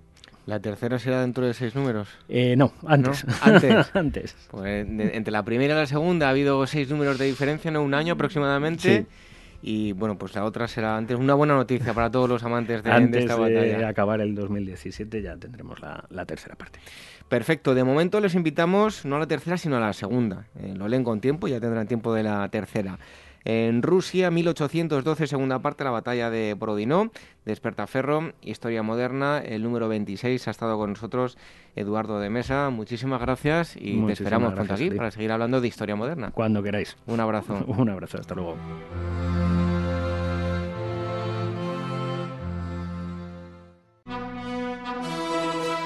En 1812, en el corazón de Rusia, Napoleón persigue desesperadamente doblegar a sus enemigos antes de la llegada del invierno en un combate decisivo. Este mes Despertaferro Moderna recrea la batalla de Borodino, la sangrienta victoria que abrió a Bonaparte las puertas de Moscú, pero sembró la semilla del desastre de la Armée en Rusia. A la venta en librerías, kioscos, tiendas especializadas y despertaferro-ediciones.com.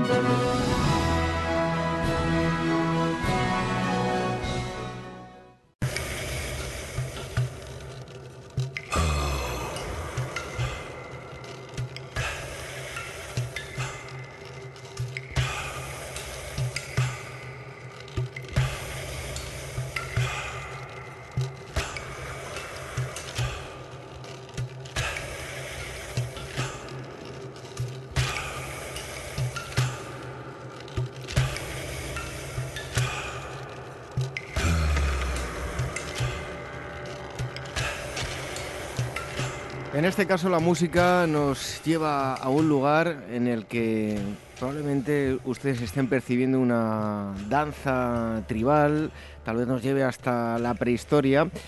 Unas eh, cavernas que en este caso de lo que le vamos a hablar no son exactamente cavernas, sí nos vamos a ir a la prehistoria o la protohistoria de la geografía española y vamos a conocer un lugar al que yo no conozco personalmente y tengo muchas ganas de, ir. Llevo bastante tiempo intentando ir y a ver si en breve lo puedo conocer. Seguro que muchos de ustedes eh, lo conocen. Les hablo de la Cámara de, Toya y el hipogeo de Hornos, ubicado en, en Jaén. Y hoy les vamos a, detallar en qué consisten estos dos eh, monumentos, ya les adelanto, funerarios. Y para ello tenemos con nosotros a Manu Torres Soria. Él es eh, arqueólogo y gestor de la empresa Turistoria, gestión y, difusión. Es licenciado en Humanidades por la Universidad de, Jaén y actualmente es doctorado por el Instituto Universitario de Arqueología Ibérica de la Universidad de Jaén. Eh, Manu Torres, muchísimas gracias por estar aquí con nosotros en, en Historia. Hola, un placer estar con vosotros. Bueno, decía yo, eh, cámara de Toya, hipogeo de, de, hornos, ahora tendremos tiempo de hablar tranquilamente sobre ello. Lo primero de todo es eh, preguntarte dónde están ubicados y que nos describas un poco el, espacio geográfico en el que se encuentran.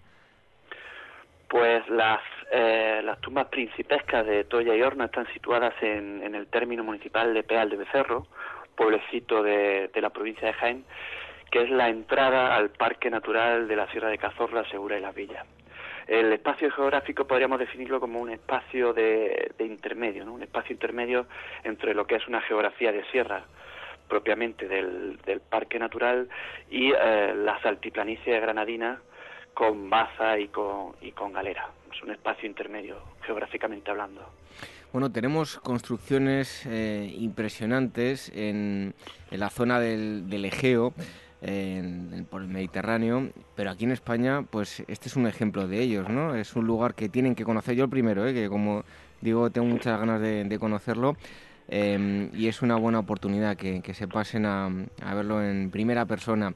Eh, bueno, Manu, cronológicamente, ¿de qué época estamos hablando? Pues nosotros en las tumbas principescas tenemos dos cronologías. Estamos hablando de la época ibérica, ¿vale?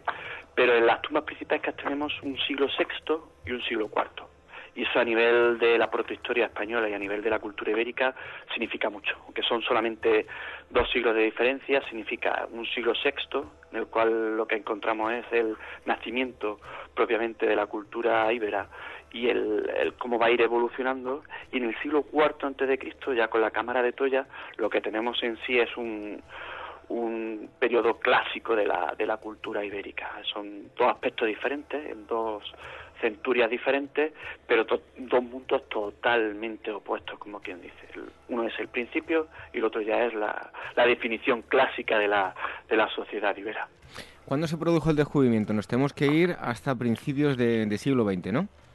Eh, sí, sí. Lo bueno que tenemos, y, verás que hago siempre mucho hincapié en eso, ¿no? en que tenemos dos tumbas, es que podemos ver en la visita dos formas diferentes de, de, excavar y de intervenir el patrimonio. Una de ellas es la Cámara de Toya, que se descubre a principios del siglo XX y que se excava, pues bueno, como se suelen excavar los yacimientos a principios del siglo XX, ¿no? Es un poco un expolio constante y sistemático, una serie de, de personas que tienen a bien conservar lo, poquito que, dejan los, los, expoliadores, intentan investigarlo, etcétera, etcétera. ¿no?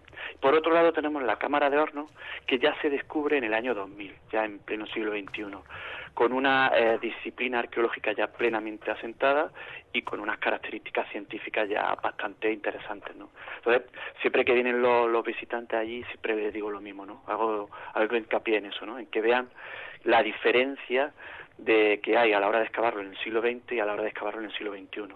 El siglo XX apenas podemos aportar datos y en el siglo XXI tenemos un cúmulo de datos que dar constantemente porque tenemos fuentes científicas que nos los, que nos los ofrecen. Bueno, afortunadamente hoy en día ya eh, excavamos de, de, una forma totalmente diferente, aunque bueno, eh, sí que tenemos diarios, como por ejemplo de Marcelino Sánchez Autola, que para no tener pues, los conocimientos que tenemos ahora, ya tenía pues una cabeza bastante amueblada para eh, bueno, pues ordenar todo lo que iba descubriendo, en este caso en, Altamira.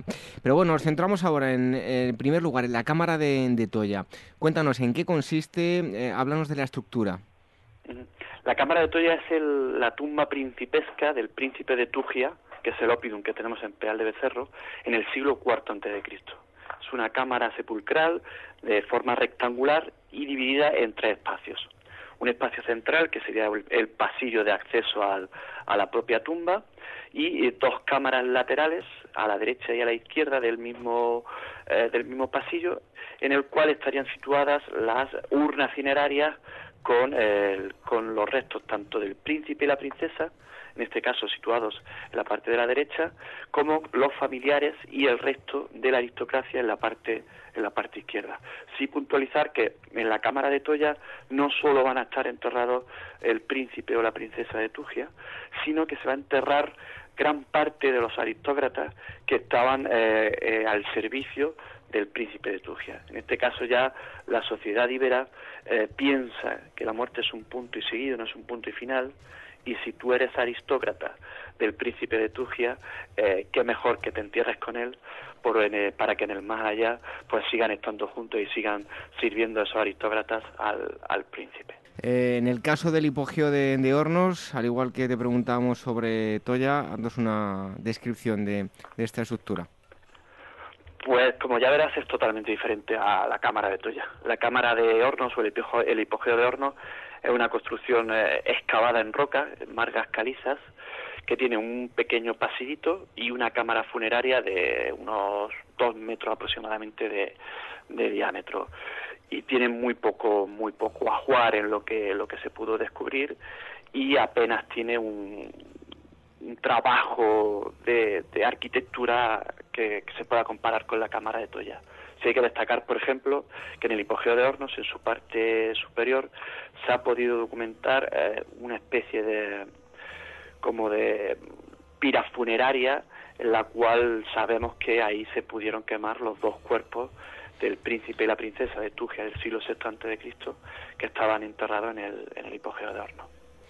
Eh, Manu, eh, te estamos eh, preguntando sobre la cámara de Toya, sobre el hipogeo de, hornos, época ibérica, nos has dado dos cronologías, pero grosso modo, ¿qué es lo que ocurría en, esta zona de la península ibérica, en el resto también de la península ibérica, en, en esta época de, de las tumbas. No sé, ¿qué influencias reciben estos pueblos? Las circunstancias que hay en la península ibérica en el siglo VI antes de Cristo, para empezar un poco por, por explicar cómo, cómo deriva la cultura ibérica, es que es un, lugar en el cual eh, tiene a grosso modo tres, tres influencias. Tiene una influencia por, por parte del norte, de la zona centroeuropea, que eh, será la influencia mayor que tenga el centro norte de la, de la península ibérica y luego los llamados pueblos del mar, que tendrían su influencia tanto en el sur, en este caso con los fenicios, como por el levante peninsular, en el cual tendríamos más contacto con los griegos. ¿Eso qué supone? Supone que a la hora de definir la península ibérica en esta época es muy difícil, porque es un mare magnum de pueblos que a su vez tienen una eh, diferencia de, de influencia y también tienen una diferencia en su crecimiento local por lo cual eh, hablarte así de qué es lo que ocurriría en el resto de la península ibérica, es decirte que las tumbas que vamos a ver, por ejemplo, en el Alto Guadalquivir, que en nuestro caso eh, no tienen nada que ver con las tumbas de Galicia o con las tumbas que podamos encontrar en, en el centro de, la península ibérica. Bueno, estamos hablando de monumentos eh, funerarios y, mm, Manu, en este sentido, ¿Cómo entendían la muerte de los iberos, por lo menos lo que hemos podido averiguar? Pues la verdad es que la muerte en la época ibérica nos ha dado mucha más información de la que nos podíamos haber, eh, haber imaginado, hasta tal punto de que hemos podido crear un imaginario de, esa sociedad a través de, los restos funerarios. ¿no?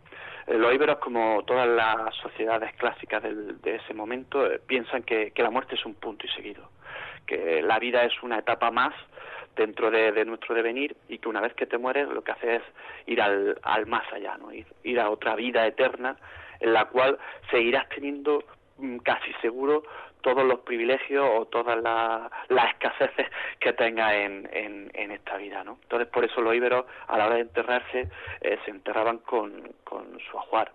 Y una cosa muy, muy llamativa de los íberos es que empiezan a abandonar esos enterramientos por inhumación que teníamos en el bronce final y empiezan a adoptar lo que es la incineración, o mejor dicho, la cremación, es decir, el, quemarse. Mm, puede ser que sea una influencia fenicia, pero casi seguro que es un, desarrollo un desarrollo local, ¿no? El cual ellos eh, se incineran, se entierran en, en urnas cinerarias que a su vez son enterradas en, en un pequeño, una pequeña fosa en la tierra o en un pequeño mausoleo y acompañado con, con un ajuar funerario. en, cuanto, por ejemplo, a la cerámica que, se ha encontrado, eh, ¿nos da algo de información de cara a los, los ritos funerarios? Eh, sí, nos da información, pero más que en, en, el ritual funerario, en la propia existencia de la sociedad, ¿no? Y te cuento esto porque siempre hablamos de que en el siglo IV antes de Cristo, en casi cualquier tumba importante de, la sociedad ibera, en cualquier tumba aristocrática o principesca, vamos a encontrar eh, cerámicas de prestigio. Y casi todas van a ser cerámicas italo-griegas porque las cerámicas italo-griegas, sean cráteras o sean kílix, pues eh, daban como cierto prestigio social a esa persona dentro del ámbito en el que en el que se movían. Entonces, esas cerámicas iban a ser utilizadas en el ritual funerario para meter las cenizas o para acompañar al, al difunto en, en, su otra vida, ¿no? Pero más como un elemento eh, de prestigio social, tanto en vida como, como en la muerte, más que como un, rito funerario. en, cuanto al ajar, el ajuar que, habéis encontrado, eh, tanto en un lado como en otro, ¿qué nos puedes contar sobre ello? Pues lo que comentaba al principio de la, de la entrevista, el ajuar que hemos podido documentar, por ejemplo, en la Cámara de Hornos, que se realiza por, por una intervención arqueológica de forma científica, ha podido ser eh, suficiente para establecer eh, distintas descripciones de lo que era la sociedad en el siglo VI antes de Cristo. Aunque el ajuar de ese príncipe del siglo VI Cristo es escasísimo, paupérrimo podríamos decir, ¿no? Tiene eh, dos urnas cinerarias, una punta de lanza y, una tinaja en la cual se ha podido documentar que estaba llena de, cereal. Eh, sin embargo, en la cámara de Toya, por lo que nos contaba Juan Cabré a través de su diario, cuando empezó a excavarla en 1918, pudimos encontrar multitud de cerámicas italo-griegas, sobre todo eh, dos cráteras griegas en las cuales eh, pudo describir que había cenizas en su interior, lo que nos lleva a pensar que, esas cráteras griegas, que por ejemplo en la sociedad griega eran utilizadas para un banquete, en la sociedad íbera es utilizada como urna cineraria, ¿no? Y es utilizada como, como urna cineraria porque el príncipe entiende que conseguir una crátera griega es muy difícil y muy caro. Por tanto, una vez que ya las consigue, se van a enterrar en, en ellas, ¿no? Pero ese ajuar que, que es tan prolífico en la cámara de Toya, pues solamente podemos documentarlo mínimamente, ¿no? Porque como te comento, en, a principios del siglo XX, pues bueno, no hay una ley estricta sobre el patrimonio y la gente pues iba y expoliaba todo lo que lo que ponía, ¿no? Como anécdota, eh, Juan Cabré en su diario dice que, que hemos tenido la suerte de conservar la, la cámara de Toya, que es una tumba principesca, pero que hemos tenido la mala suerte de que los expoliadores se cargaron cerca de 100 tumbas que habían alrededor de, de la tumba de Toya. Bueno, eh, ¿qué evolución podemos ver entre una y otra tumba? Pues eh, la evolución es total. Eh, en el siglo VI antes de Cristo, el, en el hipogeo de Hornos, como ya te he comentado, se hace una tumba excavando en la roca, ¿no? Y se hace mediante la tecnología que se tenía en ese, en ese momento. Creemos que se hace de una manera rápida, no es algo proyectado ni, ni programado, sino que conforme muere tanto el príncipe, el príncipe como la princesa, se lleva a cabo la, la construcción de la misma. Sin embargo, si hemos podido documentar en la cámara de Toya que el príncipe de Tugia eh, empieza a planificar su tumba antes de, morirse, empieza a pensar eh, cómo quiere la tumba, dónde la quiere, qué orientación quiere, y para ello contrata o consigue los servicios de un arquitecto que lleve a cabo eh, esa obra, ¿no? Siempre contamos lo mismo, ¿no? Salvando todas las diferencias posibles y habidas por haber, es algo muy parecido a lo de las pirámides egipcias, ¿no? Eh, el faraón piensa desde que es faraón hasta que se muere cómo quiere su tumba. Pues en este caso creemos que el príncipe de Tugia del siglo IV antes de Cristo le pasaba lo mismo. Pensó cómo quería ser, cómo quería su tumba, dónde y la orientación que quería y le pide a un arquitecto que la realice. En, cuanto a estas sociedades, eh, concretamente las sociedades que, ocupaban estas zonas, eh, ¿qué organización tenían a nivel social? La verdad es que la organización social de la, de la cultura íbera es muy, muy, muy, muy compleja. Hasta hace muy poco, hasta mediados del siglo XX, se pensaba que la sociedad íbera era una sociedad, pues, bárbara, como quien dice, ¿no? Que, que nos comunicábamos mediante pedradas y, y por voces de, de ultratumba, ¿no? Sin embargo, hemos podido documentar a través de sus necrópolis que tenían una, unas relaciones sociales muy muy complejas no hay una relación basada en el don contra don en la prestación de servicios en la cual el príncipe o el aristócrata eh, se dedica a defender el territorio y a defender el opidum y a cambio de defender a toda esa gente del, del territorio reciben una parte del excedente agrícola, una parte del excedente ganadero, etcétera, etcétera, y a su vez con ese excedente empiezan a trabajar el control sobre la tierra, el control sobre los elementos de prestigio. Entonces lo que empezamos a ver en la cultura íbera es una diferenciación social que no se veían en las sociedades peninsulares con, con anterioridad. Y vamos a ver una diferenciación social basada sobre todo en el control de la tierra y en el control de los elementos de prestigio que vienen desde fuera. Bueno, estamos hablando con eh, Manu Torres, que es em, responsable de, em, eh, las, bueno, de, la zona arqueológica de la Cámara de Toya y el hipogeo de, Hornos, y nos está hablando no solo de, esas dos zonas, sino la, cómo era la sociedad que, vivía en, este em, entorno. Manu, ¿se han encontrado eh, pues cercano o aunque sea un poco alejado, pero también relacionado con estos em, eh, monumentos funerarios, algún tipo de, estructuras que tuvieran que ver?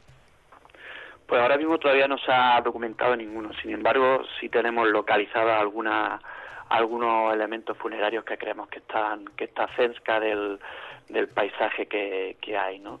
Eh, lo sabemos por, por sus características morfológicas, ¿no? Porque estas tumbas eh, se convierten en túmulos que con el paso del tiempo eh, se convierten en pequeñas colinitas o en pequeñas en pequeños depósitos de, tierra que forman que forman colinas no entonces hay algunas que, que a modo de broma decimos que huelen a muertos porque tienen forma de, de túmulo y que están cercanas a la cámara de Toya y la cámara de horno.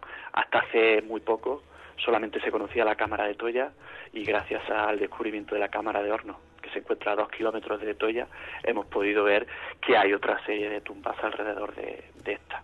Si es verdad que justo donde estaba la cámara de Toya, como bien dice Juan Cabré, habría cerca de 100 sepulturas alrededor de la misma que fueron totalmente expoliadas. ¿no? Entonces, toda esa zona de la cámara de Toya en su, en su zona geográfica posiblemente hayan más, más sepulturas. Bueno, a todos aquellos eh, oyentes que quieran acercarse, eh, ver los eh, monumentos funerarios, también hay un centro de interpretación. ¿Dónde os encontráis? ¿Qué visitas se pueden hacer y qué se van a encontrar en el centro de interpretación? Si tenéis ahí algún tipo de material arqueológico o simplemente paneles explicativos, cuéntanos. Pues el centro de interpretación de las tumbas principescas se encuentra en el pueblo de Peal de Becerro y lo que tenemos allí es un centro de interpretación que nos ayuda primero a entender todo el contexto social, económico, cultural, geográfico y temporal de la cultura íbera. Y en el mismo centro de interpretación tenemos una recreación a escala real del hipogeo del horno porque no se puede visitar in situ porque bueno tiene, no tiene una restauración ni una conservación adecuada. Entonces lo que hicieron cuando construyeron el centro de interpretación fue, fue realizar una una reconstrucción a escala real para poder ver la, la cámara de, de ¿no? Y una vez que terminamos de ver la visita allí, nos trasladamos al propio yacimiento arqueológico de la Cámara de Toya, que está a unos cuatro kilómetros aproximadamente del, del, centro de interpretación, y allí sí visitamos el, la Cámara de Toya, ¿no? El, el elemento arqueológico y la joya de la corona, como decimos nosotros, que es el, la Cámara de Toya, ¿no? Las visitas se pueden realizar eh, viernes por la tarde, sábado entero y domingo por la mañana. Em, luego también lleváis eh, a cabo eh, alguna que otra actividad en, la zona, ¿verdad? Sí, eh, gracias a que existe un producto turístico creado por la Diputación de Jaén que se llama Viaje al Tiempo de los pues hay ocasiones en las que realizamos una serie de actividades para, para dar difusión y potenciar el turismo en, en la zona. ¿no? Una de ellas que hemos hecho y que por ahora ha gustado bastante es la Noche de los Candiles y es que hacemos una visita guiada tanto al centro de interpretación como a la cámara de Toya con luz natural, con candiles, velas, antorchas, etcétera, etcétera, y sin usar ninguna ningún elemento electrónico, solamente con, con luz que, que llevemos nosotros, ¿no? O hacemos rutas senderistas que van desde la cámara de Toya hacia donde creemos que está el Opidum de Tugia, hacemos también desayuno íbero, toda una serie de, de actividades que, bueno, que siempre y cuando sean para grupos y, realizadas por, por nosotros, pues dan a entender y dan a conocer más el, la sociedad ibera. Bueno, en Facebook, si quieren ustedes, lo pueden encontrar en Tumbas Principescas de Toya y Hornos y en Twitter, arroba T em, Principescas y van a encontrar más, más información. Yo para terminar, Manu, me gustaría, además que lo voy a anotar, eh, que nos recomendases alguna que otra publicación sobre los monumentos para aprender un poquito más. Pues mira, eh, hay un artículo que escribió Juan Cabré en 1925 que se llama La Cámara de Toya y que está bastante bien, está por, por internet, creo que por, por Dialnet se puede, se puede descargar y hace una descripción bastante concienciuda de, de la Cámara de Toya. Luego también hay una monografía que salió a partir de las excavaciones que se realizaron en el hipogeo de Hornos, que se llama el hipogeo de Hornos en Peal de Becerro, que lo realizó Manuel Molinos. Y así dos, dos publicaciones que creo que pueden interesar a los oyentes porque amplían mucho la visión sobre la cultura íbera, eh, aunque está centrada en la provincia de Jaén, ayuda mucho a conocer qué es lo que sucedía en, en Andalucía, por ejemplo, en esa, en esa etapa, es eh, Jaén Tierra Ibera, que es una edición que ha creado la Universidad de Jaén a través del Instituto Universitario de Arqueología Ibérica, y eh, Iberos en Jaén, que son dos publicaciones que están, cuyos directores son Arturo Ruiz y Manuel Molino, que eh, dan una visión muy, muy, muy exacta de lo que era la sociedad ibera en, la provincia de Jaén y que puede extenderse, salvando siempre las diferencias, al resto de lugares. Pues eh, un lugar fantástico que tienen que conocer todos ustedes. Yo desde luego tengo muchas ganas, creo que en cuanto pueda me, acercaré por allí porque es de esos eh, lugares que uno tiene ganas de, ir a visitarlo desde que estudiaba y lo veía las fotografías en, los libros, la cámara de Toya y el hipogeo de Hornos y bueno, pues como digo, no he tenido la oportunidad, pero espero tenerla muy prontito y ahí nos veremos. Manu. Allí os esperamos. Pues muchísimas gracias y mm, bueno, contactaremos con vosotros para hablar de, de estos y otros asuntos. Un fuerte abrazo, Manu. Un abrazo, hasta luego.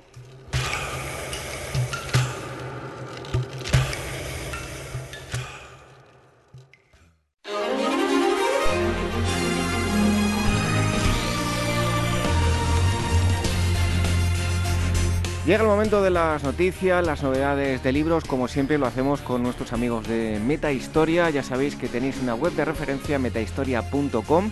En las redes sociales lo vais a encontrar en, en Twitter, arroba metahistoria.com y en Facebook ponéis Metahistoria en la búsqueda os va a salir rápidamente.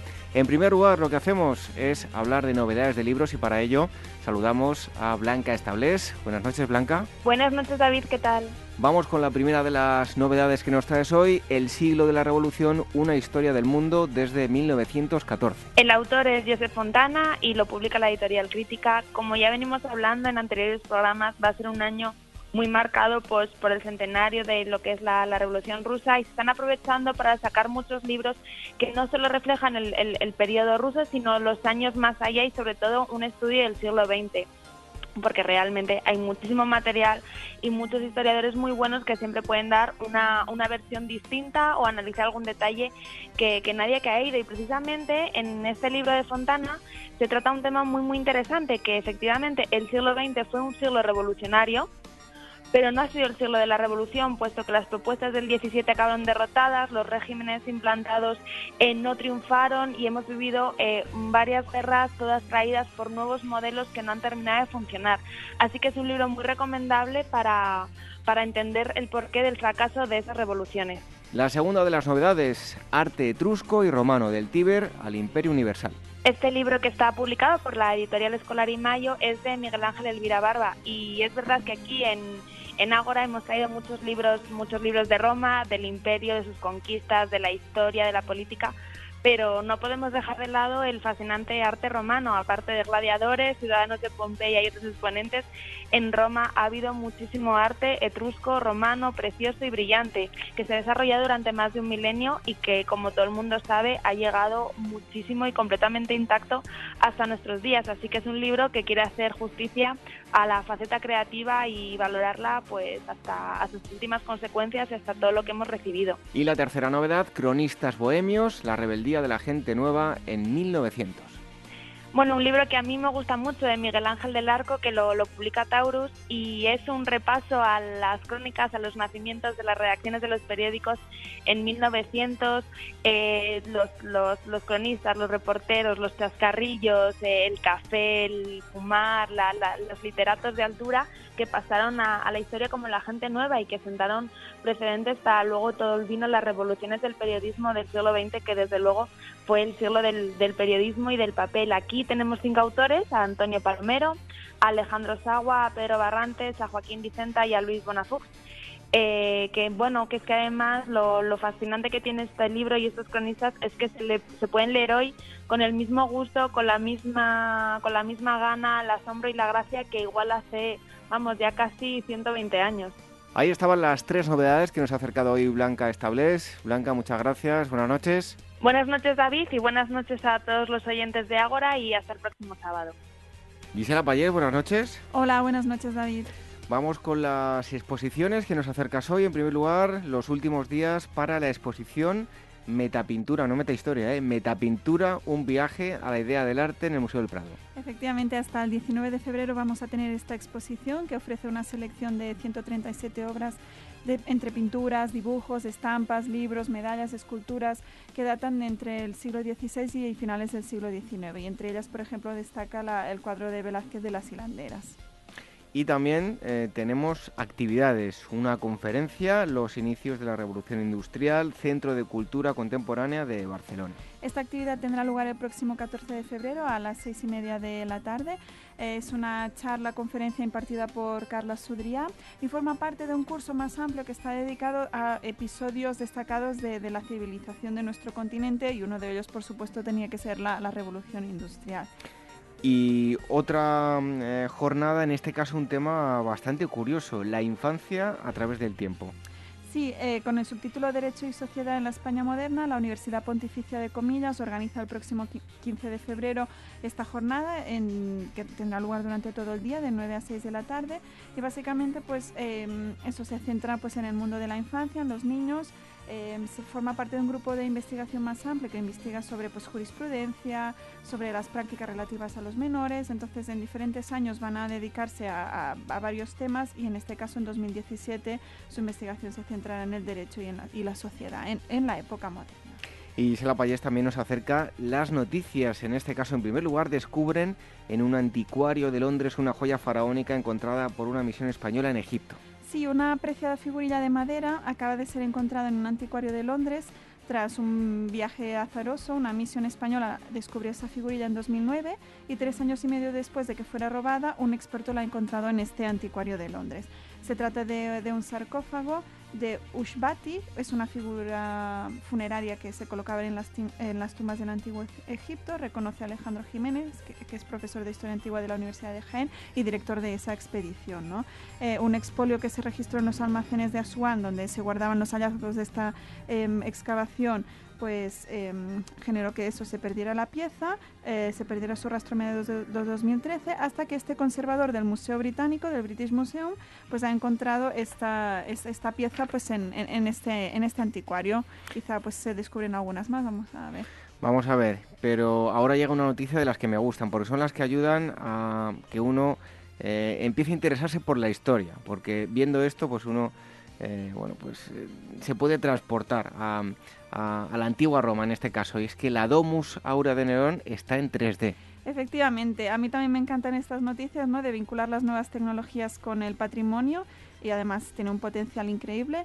Entonces, bueno, la residencia que fue de Nerón entre el 65 y el 68 después de Cristo, em, que después y que se incendió, ¿no? Después en el año 64, pues vuelve a mostrarse con la magnificencia que dejó, ¿no? Eh, su creador. La de Mus Aurea ha podido renacer gracias a una reconstrucción en 3D que permite, pues, realizar un viaje en el tiempo por esa villa imperial en la que todo pues estaba recubierto de oro, de piedras semipreciosas. Entonces, bueno, mm, ¿en qué consiste? Pues te colocas un visor virtual, unas gafas de estas de 3D y así pues puedes adentrarte en esa casa y en cómo era. La originalidad de este proyecto de vanguardia tecnológica aplicada a la arqueología pues eh, no simplemente se trata de ver un vídeo, sino trata de se, una inmersión en profundidad sobre esta, esta aventura digital y se puede realizar únicamente los sábados y domingos desde el 4 de febrero, a partir del 4 de febrero en grupos de 25 personas y todo aquel pues que, vaya a Roma, por favor, eh, pues que, nos cuente esas curiosidades que, van surgiendo y puede reservar su entrada en, en la web oficial. Tomo nota y el día que vaya tendré que hacer una visita, esto que, nos estás comentando. Bueno, pues mucha más información la tienen todos ustedes en una página web de referencia, metahistoria.com, las redes sociales, eh, arroba metahistoria.com y en Facebook también pone la búsqueda metahistoria y van a ver una M mayúscula muy grande de color azul, pues ahí tienen que entrar y van a tener a su disposición reseñas de libros, em, también en las exposiciones, actividades, en fin, de todo lo que estamos hablando. Gisela Payés, eh, muchísimas gracias por haber estado aquí con nosotros. Hasta el próximo día. Gracias a ti, David. Hasta la próxima.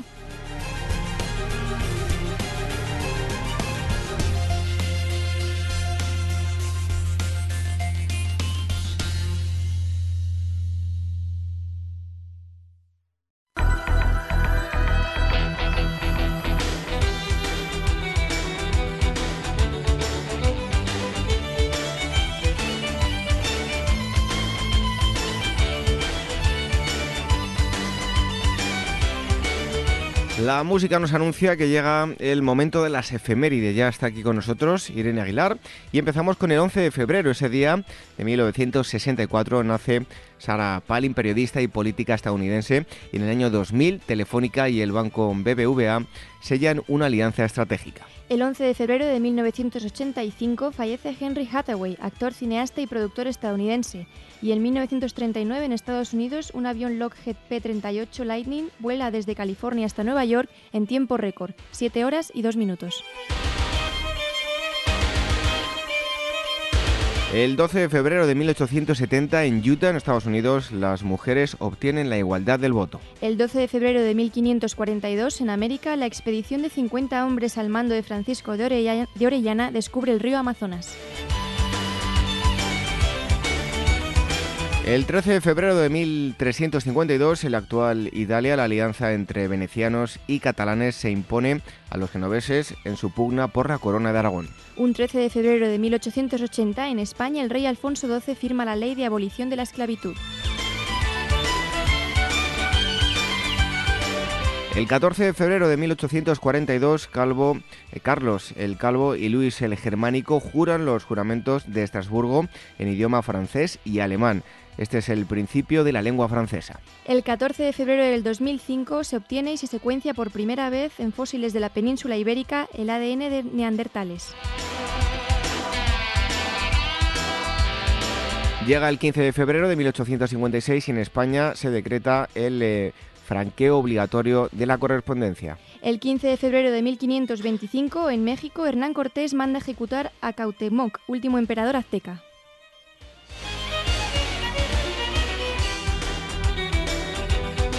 Un 16 de febrero de 1911 en la India tiene lugar el primer transporte oficial de una carta por vía aérea. El 16 de febrero de 1933 en Alemania la empresa Krupp pone a punto el motor diésel.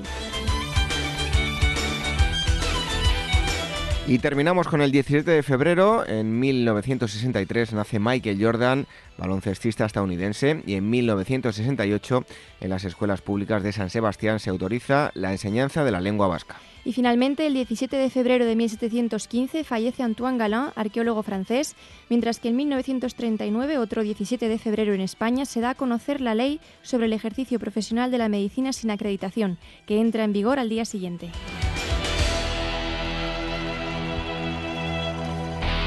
Bueno, pues terminamos con las efemérides. Hay que ver, Irene, casi te estornudo en el micrófono. ¿eh? Sí, bueno, decíamos una cosa, que eh, el comienzo de la, de la lengua francesa es en el 842, que creo que hemos dicho 1842, y no, 842. ¿Y lo has hecho tú o lo he dicho yo?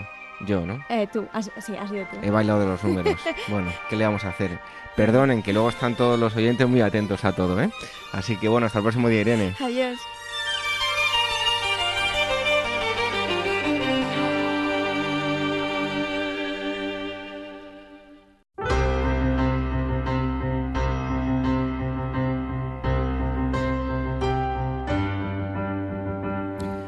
Asamblea 179 llega a su fin. Durante la primera entrevista con el historiador eh, Borja Pelejero hemos conocido mucho mejor la figura de Genghis Khan, célebre personaje, pero en realidad tiene una historia muy desconocida entre el gran público. Esperamos haber aportado un poquito más de luz sobre su figura. Después hemos viajado hasta los principios del siglo XIX en Rusia, concretamente el año 1812. Eduardo de Mesa, director de la revista Despertaferro Historia Moderna, nos ha dado todos los detalles sobre la batalla de Borodino. Y el último bloque ha girado en torno a dos lugares espectaculares que no deben dejar de visitar, dos tumbas principescas, la Cámara de Toya y el Hipogeo de Hornos, yacimientos, como decíamos, espectaculares y hemos charlado con sus responsables.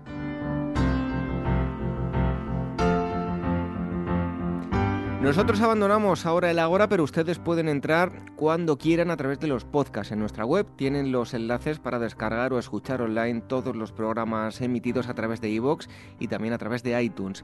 Y otra opción es escucharnos los domingos a través de Radio Sapiens. Recuerden, su web es radiosapiens.es. Y también a lo largo de la semana iremos poniendo avances y otras cosas a través de las redes sociales, que son las siguientes. El Twitter, arroba historia, la cuenta de Telegram, telegram.me barra Historia Radio y facebook.com barra Historia Programa. Y si quieren contactar con nosotros pueden hacerlo a través del email, dos direcciones, contacto arroba agorahistoria.com y agora arroba capitalradio.es.